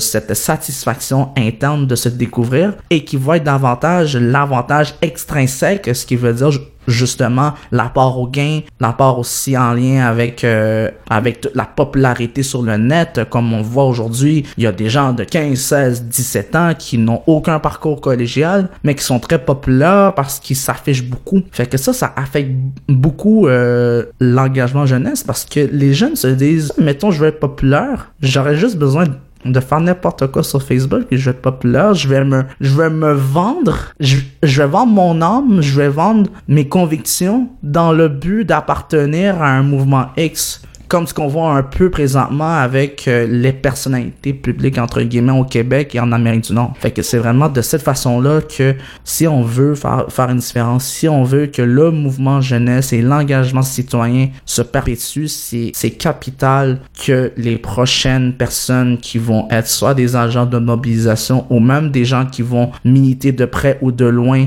par exemple à l'INM, euh, fassent aussi ce travail-là. Comment réattirer les jeunes de 18 19 ans pour, pour que justement l'implication citoyenne devienne quelque chose de cool. Donc finalement, c'est je comprends un peu qu'est-ce que tu dis, c'est de dire le bonheur passe pas nécessairement par la popularité puis à essayer de, s'afficher puis euh, au nombre de likes, mais beaucoup plus par la gratification qu'on peut avoir de mener certains projets. Donc là, juste peut-être pour conclure, vu que tu nous as beaucoup parlé des jeunes justement que tu trouvais pas nécessairement mobilisés ou juste même des jeunes qui ont encore euh, la difficulté à savoir comment ils vont se positionner par rapport à ça, par rapport à quelle cause ils veulent euh, entériner peut-être, je te demanderais dans quelques mots pour conclure, euh, qu'est-ce que tu leur dirais justement à ces jeunes-là qui pourraient nous écouter en ce moment? La seule chose auquel je pourrais dire aux jeunes qui nous écoutent présentement, c'est n'arrêtez pas de foncer. C'est sûr et certain que à un moment donné, vous allez vous faire juger par qui que ce soit disant que tes affaires servent à rien ou que par exemple euh, l'implication citoyenne par exemple ou que ju- ou que justement le PJQ ça sert à rien parce que ça fait perdre ton temps, ça rapporte pas d'argent etc. J'ai moi-même eu ce questionnement là avec euh, avec certains de mes amis en, en me questionnant même qu'est-ce que je faisais à Montréal pendant cinq jours pendant le forum social mondial pendant que j'aurais pu par exemple faire le party pendant une semaine. Fait que c'est fait c'est vraiment de cette façon-là que ça, mettons, vous continuez sur vos convictions. Ça, mettons, vous continuez vos projets, puis que vous y croyez vraiment. Il y a rien qui peut vous, vous arrêter, pardon. Puis, puis vraiment, la dernière chose auquel, auquel je peux dire, c'est entourez-vous de gens qui veulent votre, votre succès et non des gens qui, qui vont être là juste après que vous ayez réussi. Parce que ça aussi, ça peut jouer dans la confiance d'un jeune.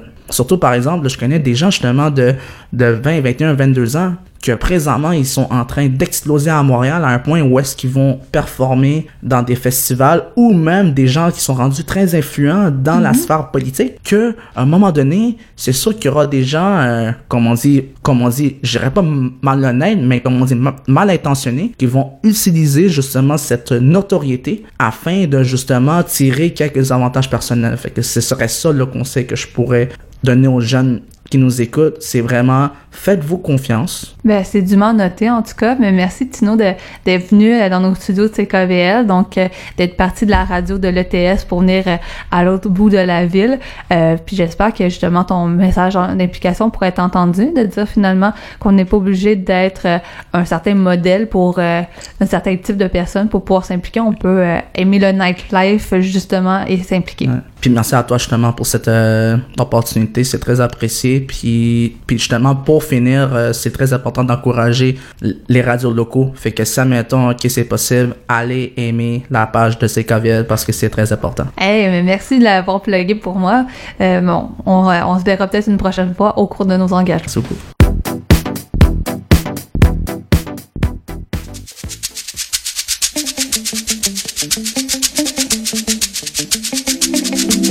basingithengisa basingithengele na kunga bayele, balamekuzana kungabayelelo. Na kunga bayele. kungabayelelo.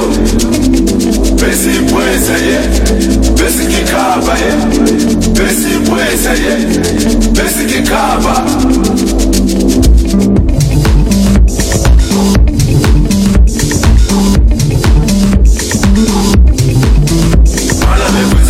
Amanete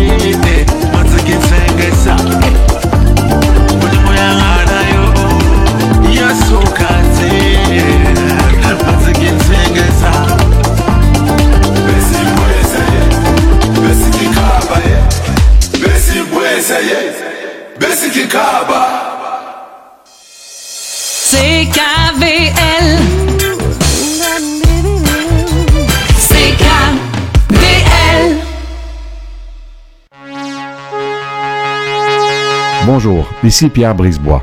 Le 10 juin prochain, la table de concertation des aînés de la salle et la Fondation Pierre Brisebois vous invitent à participer au défi DMLA. Une course et une marche afin de nous aider à vaincre la dégénérescence maculaire liée à l'âge. La DMLA est la première cause de cécité et atteint majoritairement les aînés. Médailles et dossards pour tous les participants.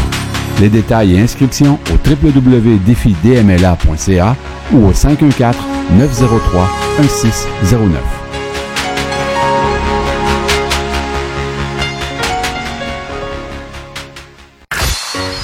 T'as jamais entendu le soleil se lever? Ben, c'est facile. Écoute M le matin avec Marilyn Marcil du lundi au vendredi de 6h à 10h. Rejoignez l'univers de Pierre Lacombe pour des entrevues profondes, touchantes et toujours très pertinentes, ici sur les ondes du 100,1 CKVL. Réflexion avec Pierre Lacombe, tous les lundis, 20h.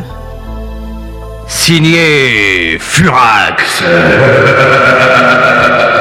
La demande générale et pour le bonheur de tous, la désopilante série Signée Furax est de retour. Du lundi au mercredi, de 14 à 15 heures, ne manquez pas Signée Furax en rafale sur les ondes du CKVL 100,1 FM.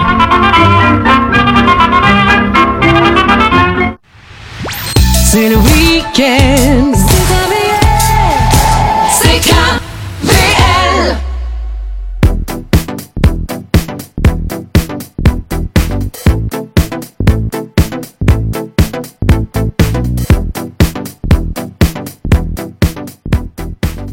Retour à Recto Verso pour cette dernière demi-heure d'émission avec Marie Chabot-Johnson, toujours sur les ondes de CKVL 100,1 FM. Pour le mois de l'histoire des peuples autochtones, depuis quelques semaines, je tente de vous faire parvenir plusieurs entrevues par rapport justement aux cultures autochtones et comment les découvrir. Mais des fois, on peut manquer de temps ou manque d'opportunités et je voulais vous faire un petit retour, un petit résumé de quelques événements que vous pourrez aller voir pendant le prochain mois. Des événements qui euh, ne sont pas nécessairement dans des teintes de conférences, mais bien entendu dans des teintes de découverte culturelle, que ce soit au niveau culinaire, mais aussi au niveau artistique. Et donc, euh, j'avais le goût de pouvoir explorer avec vous plusieurs possibilités pour pouvoir se familiariser avec les cultures autochtones, alors qu'on a rarement l'occasion de le faire euh, en dehors des cours euh, d'université ou encore des cours d'histoire qu'on avait quand on était au secondaire.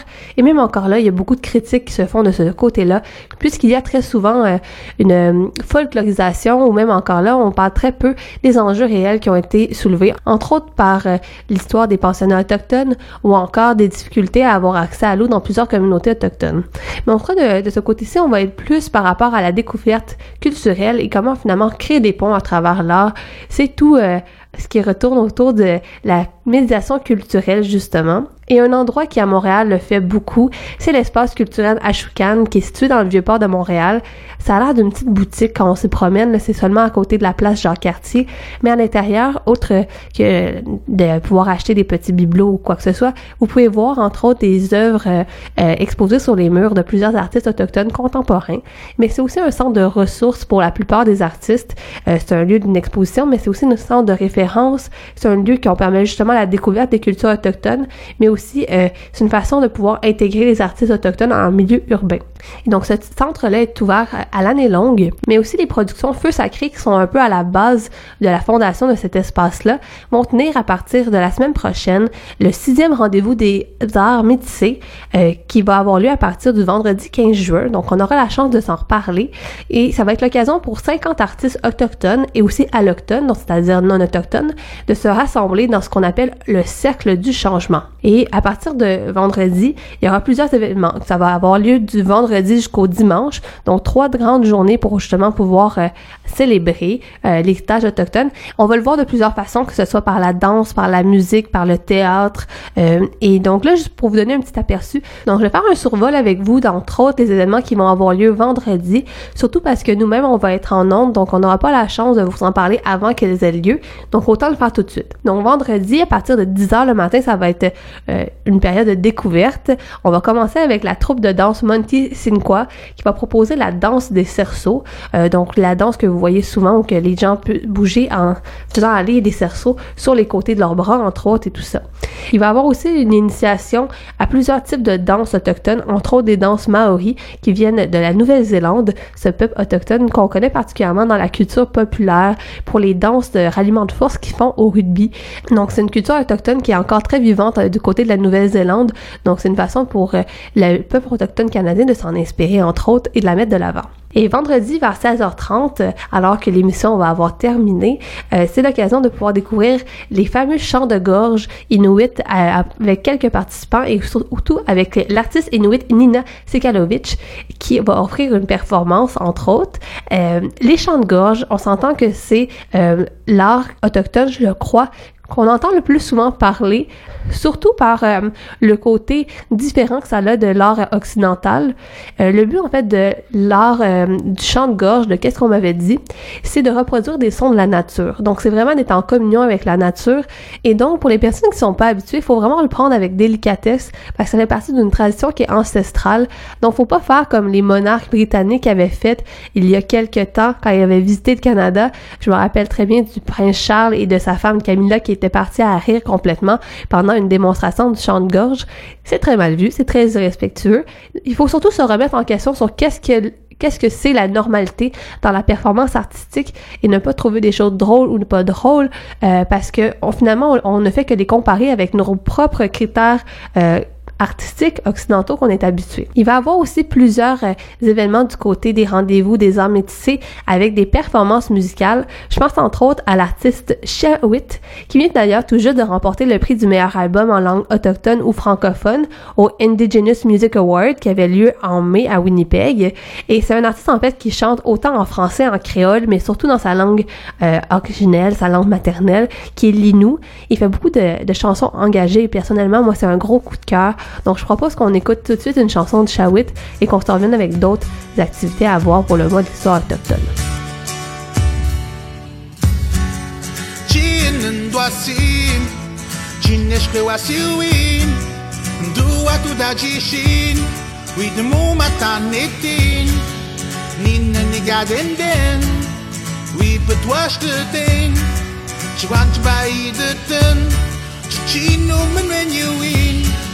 Që gua një shpër një bën Që që më shtë një gaden mën Ba më në vendën wi dëm win Që gua një mam në një gwin Një në më shtë shetë shën Që në që ju një tanë Në matë në banë nga den den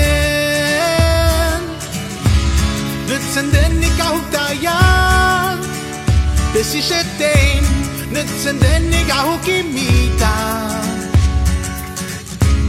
Toen man moest met dat man Ik hou het waar vandaan In mijn doodjin Cin doasin Toen ce guanne a guiguin Toen ce guanche busca guin Cini camen roade gishin Ik a șuc iși pe tem gishin Nasuim iși pe nigă bân ce guan Citi te busca te ce te Ce-am tauit tu ce mându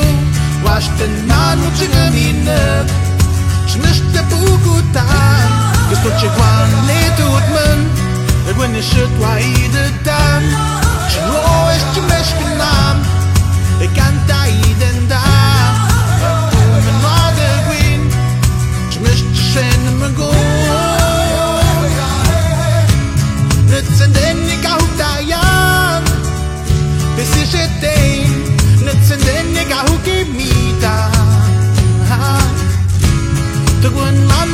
that man Die jij wordt wapen dan In mijn doodjien Chindu asin Tuwen chigwan ni agui guin Tuwen chigwan chibush kagui Chin ni kamen wade chishin Ik ha shuk ich bitem chishin Nasrin ich ben ni gewün chigwan Chchite bishkat de chitein Chanta widu chimendu Wash den man mu je me jette pour tout temps. Je suis pas né tout seul, mais when you should toi il ne t'a. Je l'ouais, je me jette nam, et quand t'as Je me jette chez le.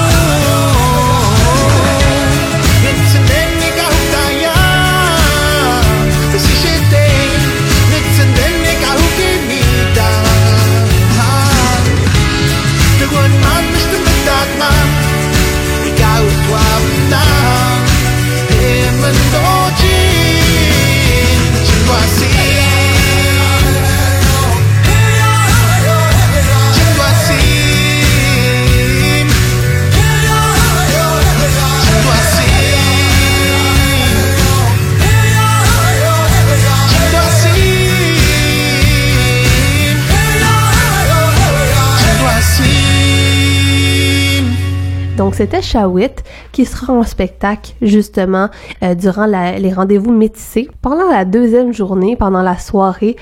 Donc le tout fait partie d'une soirée qui va commencer avec le son du maracatu avec Flavia Nascimento, qui est un collectif de percussion brésilienne euh, avec des musiciens justement qui sont issus du Brésil, du Québec, mais aussi d'ailleurs. Et après ça, on va conclure la soirée avec l'auteur, compositeur, interprète Shawit, qui euh, va faire entre autres des chansons engagées, comme je disais, avec des saveurs pop, reggae, dancehall. C'est vraiment un, un mélange de la tradition autochtone avec d'autres euh, cultures. euh. donc ça va être la grande soirée de festivités du samedi 16 juin. Et il va y avoir d'autres activités, entre autres des contes euh, le dimanche, mais aussi durant la journée du samedi. Donc des contes vraiment faits par des personnes autochtones et non de la folklorisation qu'on peut voir par des personnes allochtones qui vont reprendre les traditions autochtones pour pouvoir nous faire des beaux messages sur la nature et sur l'environnement. Pas que ce soit pas vrai que les peuples autochtones respectent la nature. On s'entend que parmi les grandes traditions spirituelles, on parle euh, de la grande tortue pour parler de la terre, entre autres. Euh, mais euh, c'est toujours dangereux quand c'est fait à travers des personnes qui ne partagent pas la culture. Donc, comme je disais un peu plus tôt, ça peut finir par faire de la folklorisation, c'est-à-dire qu'on finit par dépeindre les autochtones comme ces stéréotypes d'Indiens à plumes avec des, euh, des vêtements bruns, avec des franges et des mocassins, alors que c'est plus du tout ça la réalité d'aujourd'hui. Et donc, on essaie de sortir de cette image-là. Et donc, les contes, au moins quand c'est fait par des personnes de la communauté, on peut partager des légendes qui se partagent dans plusieurs communautés autochtones et nations. Donc, on est plus dans la sincérité et dans l'authenticité à ce moment-là. Mais donc, c'est l'occasion, entre autres, pour euh, les parents de pouvoir amener leurs enfants pour faire des découvertes. Euh, puis en plus, euh, la plupart des activités sont gratuites, donc ça vaut la peine d'aller voir. Donc, on s'en reparlera la semaine prochaine, alors que j'aurai la chance sûrement d'avoir une entrevue avec des personnes responsables de la sixième édition des Rendez-vous des Arts métissés. Justement, trois jours qu'on veut consacrer aux voix des nations, des différentes nations autochtones. Si les arts vous intéressent, il y a plusieurs autres choses qu'on peut faire à Montréal pendant le prochain mois. On vous en avait déjà parlé un petit peu à l'émission, mais c'était le début en fait il y a quelques temps de la Biennale d'art contemporain autochtone qui était signée par deux artistes commissaires autochtones et qui va se poursuivre en fait dans plusieurs euh, régions du Québec. Euh, à Montréal, euh, dans la galerie Armure, c'est jusqu'au 16 juin qu'on peut voir des pièces pour la Biennale d'art contemporain autochtone. On les voit aussi à Pointe-Claire, donc pas trop loin de la station, dans l'ouest de l'île, à la galerie d'art Hall. Ça va se tenir jusqu'au 22 juin. Et aussi, on va en voir à la Guilde sur la rue Sherbrooke-Ouest jusqu'au 22 juillet. Donc, ça nous laisse encore en masse le temps de pouvoir aller faire des découvertes qui est intitulée Ma sœur et d'autres noms en langue autochtone que je ne m'avertirai pas à essayer de prononcer de peur de massacrer un peu la prononciation vu que je ne connais pas comment prononcer la plupart des mots autochtones. Je vous dis en fait c'est peut-être l'occasion aussi de, de voir comment on, on cohabite sur le territoire et qu'on ne connaît très peu en fait de, de mots de d'autres vocabulaires. Si j'avais un mot à vous apprendre en fait euh, c'est Kwekwe. Vous l'entendrez sûrement beaucoup de plus en plus, alors que dans des conférences, on- de plus en plus, on est en train de faire, euh, dans les événements montréalais, référence au fait qu'on est en territoire non cédé. C'est-à-dire que les terres qui sont euh, les nôtres à Montréal n'ont pas été cédées à l'aide de traités des peuples autochtones jusqu'aux euh, aux Britanniques ou aux Français, c'est-à-dire alors que les terres ont été conquises et non cédées de façon pacifique. Et donc, il y a plusieurs de et donc, il y a plusieurs personnes de plus en plus qui reconnaissent cette conquête-là des terres en disant euh, qu'on est sur territoire non cédé. Et quand on dit bonjour, bonjour hi, il y a de plus en plus de personnes qui vont dire kwe kwe, euh, qui veut dire dans plusieurs langues autochtones, euh, selon l'écriture, mais juste en général, qui veut dire bonjour. Donc, euh, si on a des mots à savoir, on peut dire kwe kwe. C'est à peu près les seuls mots que je connais pour l'instant. Donc, c'est quand même intéressant de voir euh, euh, l'ensemble des cultures qui cohabitent à Montréal et que des fois, on n'a pas toujours la possibilité de connaître ou qu'on n'a pas nécessairement eu l'occasion et qu'on devrait essayer de connaître davantage. Et donc, il y a peut-être une dernière chose que je vous suggérais justement pour apprendre à en connaître davantage au-delà de l'art, euh, de l'art plastique qu'on peut voir ou encore des danses et tout ça. Il y a plusieurs parcours qu'on peut voir à travers le cinéma, donc des cours documentaires entre autres.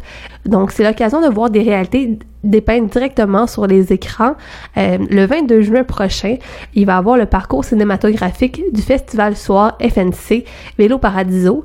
Et Vélo Paradiso, en fait, c'est un projet de Wapikoni Mobile qui est en fait euh, un organisme qui donne la parole à plusieurs jeunes de communautés autochtones afin de réaliser des documentaires, entre autres, euh, sur leur réalité ou juste en général sur la réalité qu'ils veulent dépeindre. Donc, leur donner un moyen d'expression afin que justement leur voix soit davantage Et donc, le 22 22 juin, euh, il va avoir dans plusieurs euh, commerces de la rue Mont-Royal des euh, phénomènes artistiques multidisciplinaires, mais aussi des projections cinématographiques euh, qui vont avoir lieu. Et donc, à partir de 17h jusqu'à à peu près 21h, il va avoir plusieurs projections organisées justement par Vélo Paradiso, entre autres. Euh, donc, ça vaut la peine d'aller voir un peu ça. Il y a plusieurs films qui durent d'environ 5 à 8 minutes jusqu'à 20 minutes à peu près sur plusieurs petites réalités. Donc, ça vaut la peine de pouvoir faire une, immersion dans la réalité de plusieurs jeunes autochtones. Donc, inquiétez-vous pas, si vous n'avez pas eu la chance de retenir l'ensemble des éléments que j'ai parlé, ils seront euh, sur la page Facebook de CKVL. Donc, euh, vous aurez la chance de voir un peu ce qui se donne du côté de Montréal pendant le prochain mois, surtout du côté des initiatives faites par la communauté autochtone. Parce que j'aurais pu vous parler, entre autres, des choses qui sont faites euh, par le Musée des Beaux-Arts de Montréal. Entre autres, il y a l'accès à une collection permanente gratuite en tout temps que vous pouvez aller voir et qui rassemble beaucoup d'œuvres des communautés autochtones. Vous en ai moins parlé cette fois-ci parce que j'ai voulu me concentrer un peu plus sur les initiatives faites par et pour la communauté autochtone afin de, de vraiment l'avoir d'une autre perspective, c'est-à-dire la perspective des gens créés à partir de leur propre culture. Donc, c'est la découverte de plusieurs choses qu'on peut faire à travers tout ça. Nous, on poursuit en musique avec une autre artiste qui va être en spectacle au Francophonie de Montréal. Cette fois-ci, elle va être en spectacle le samedi. Je parle de Laïchia Zonzambe, qui est considérée comme une figure de proue de la musique africaine au Canada. Elle fait présente elle nous présente son dernier album Sansa Soul. Euh, en fait, le terme Sansa, ça désigne la. En fait, le terme sansa désigne en langue sango un vêtement qui est fait à partir de différentes pagnes colorées, à l'image un peu de la musique de la chanteuse qui puise vraiment dans ses inspirations dans les chants traditionnels bantous, ainsi que le soul, la pop et le R&B. Donc encore une fois, on présente un artiste qui prend le, le traditionnel mais qui le mélange avec le contemporain et l'actuel, donc pour nous faire un beau mélange. Et donc, on va écouter la chanson Funku Tide, faite par Laisha Zonzambe.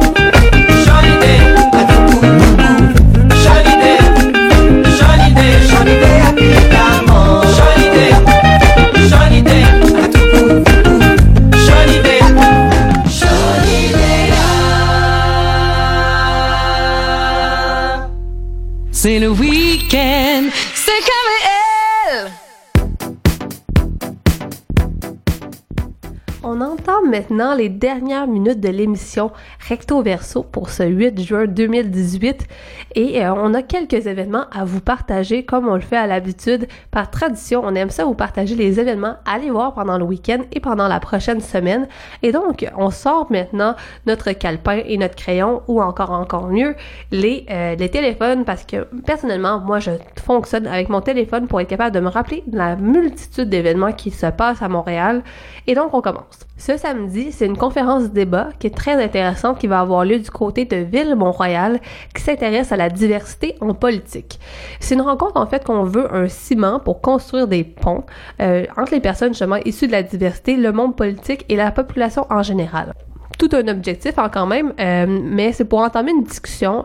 Euh, c'est tout à fait louable, mais on s'entend que c'est quand même un grand défi à se donner que d'être capable de créer des ponts entre toutes ces personnes-là. Mais finalement, à travers tout ça, l'objectif qu'on veut voir à la ville de Mont-Royal, c'est euh, d'accroître la représentativité des minorités culturelles dans la sphère politique québécoise.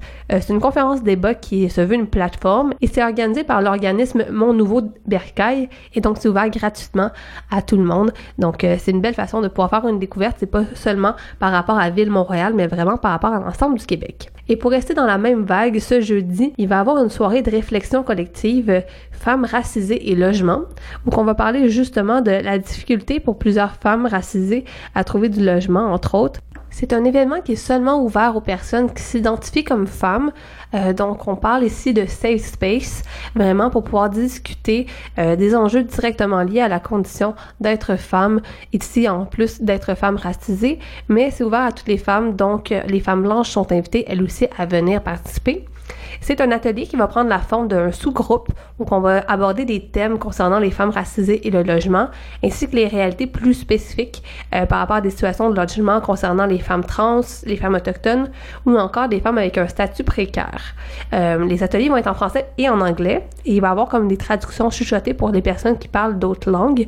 Donc ça, c'est une belle initiative au niveau de l'inclusion sociale parce qu'on sait que les personnes qui ne parlent pas français ou anglais ont parfois plus de difficultés à pouvoir euh, agir à travers la ville et donc d'avoir accès justement à ce genre d'événements là où on discute et où, où est-ce qu'on partage nos réalités. Donc l'événement va se tenir jeudi à 17h au CEDA, c'est-à-dire au 2515 rue de Lille, tout près du métro Lionel Groux. Euh, les, les locaux sont accessibles aux fauteuils roulants, donc c'est vraiment accessible à tout le monde. On va continuer maintenant avec d'autres événements qui ont beaucoup plus une teinte culturelle et communautaire. Euh, à partir de ce jeudi encore, il va y avoir un événement qui s'appelle le Festival libanais qui va avoir lieu ce jeudi, vendredi, samedi et dimanche. Donc, on aura sûrement la chance de s'en reparler la semaine prochaine, mais c'est la chance de pouvoir venir découvrir la culture libanaise et ce festival qui en est quand même à sa 16e édition. Il va y avoir des activités variées euh, comme des danses folkloriques, des chants traditionnels présentés par des artistes de Montréal, mais il va y avoir aussi de la nourriture sur place euh, avec les fameux sandwichs shish taouk entre autres. Il va y avoir de la danse. Donc, c'est vraiment une belle petite découverte à faire. Quand même, ça fait 16 ans que ça a lieu à Montréal et euh, moi, personnellement, je n'en avais pas nécessairement entendu parler. Je sais pas pour vous. D'ailleurs, pour la petite histoire, la communauté libanaise est quand même assez nombreuse à Montréal. En fait, Montréal est le port d'attache de le plus grand nombre de Libanais qui vivent au Canada. En fait, c'est 42,6% de la population immigrante euh, canadiennes qui sont nées au Liban qui habitent à Montréal. Donc là, on parle seulement des premières générations. Donc euh, ça, c'est des chiffres qui datent de 2006. Et donc, ça risque de pas avoir trop trop changé dans les dernières années. On parle donc d'une grande diaspora libanaise qui est établie à Montréal pour moi, euh, honnêtement, en tout- dans tous les cas, c'est euh, des découvertes à chaque semaine de voir les événements qui ont lieu à Montréal, faites par les différentes communautés ethnoculturelles, entre autres, euh, ou même en général par euh, pour l'inclusion sociale. Je me rends compte euh, à quel point la ville est, vraiment riche de découvertes, vraiment riche euh, d'engagement citoyen. J'espère que ça vous j'espère que ça vous réjouit autant que moi ça me réjouit. En tout cas, j'aime ça vous partager ces quelques découvertes. Côté des arts plastiques, avec la galerie Metec qu'on avait déjà rencontrée il y a quelques mois déjà, euh, en fait, la, galerie Metec euh, invite à fêter la première année de fondation. Donc, euh, ils vont faire une fête qui vont axer sur la diversité culturelle et l'amour pour la vie. Euh, en fait, il va avoir entre autres la présentation de l'exposition Danse avec la vie de Chang Amraoui qui va commencer ce jeudi à 18h30 du côté de la galerie à Côte-des-Neiges. Mais un peu plus proche, c'est le festival Folk Fest sur le canal qui commence, qui va avoir commencé déjà quand on va se parler la semaine prochaine. Et euh, la découverte en fait de cette année des Silidor, euh, Elson Sono sera du euh, Folk sur le canal et il va être en spectacle le 14 juin, donc le jeudi à 19h au bar de Courcelles. Donc c'est l'occasion d'aller voir. En fait, ils vont participer à la soirée d'ouverture. Ils vont donner le coup ainsi au, au Folk qui va d'ailleurs avoir plusieurs autres artistes qu'on va pouvoir vous faire euh, découvrir ou qu'on va pouvoir vous partager au cours euh, des prochaines semaines. Et donc, euh, pour donner un peu l'ambiance, on va se réécouter une chanson de Elson Sono.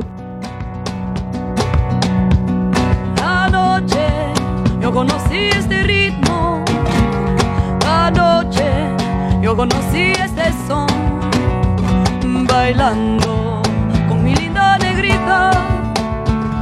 Bailando yo conocí este son. Anoche yo conocí este ritmo. Anoche yo conocí este son.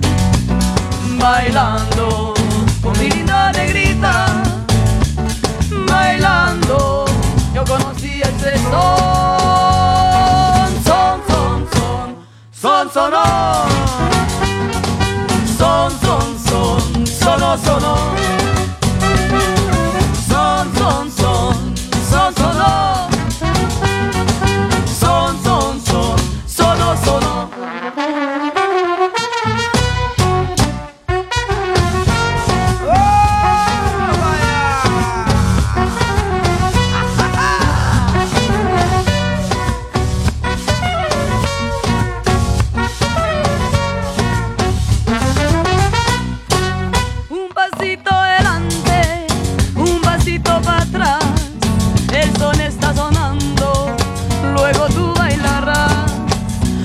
Toca tu son sonero, tócalo por favor.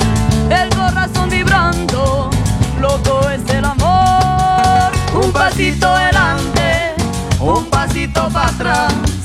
El son está sonando, luego tú bailarás. Toca tu son sonero, tócalo por favor. El corazón vibrando, loco es el amor.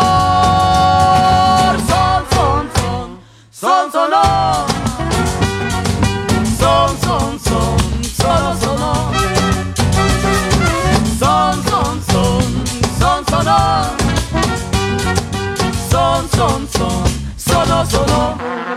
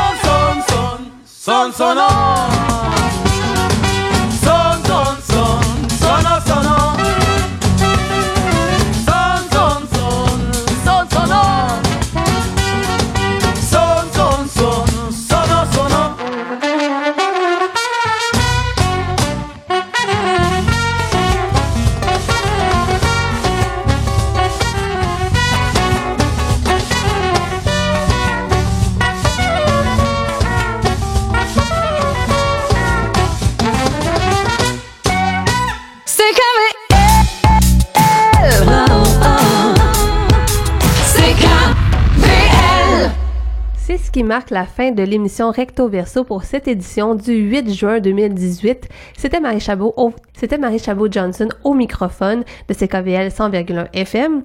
Je vous invite à aller redécouvrir nos contenus euh, sur le site web de CKVL, ckvl.fm, dans la section de Recto Verso ou la section interculturelle.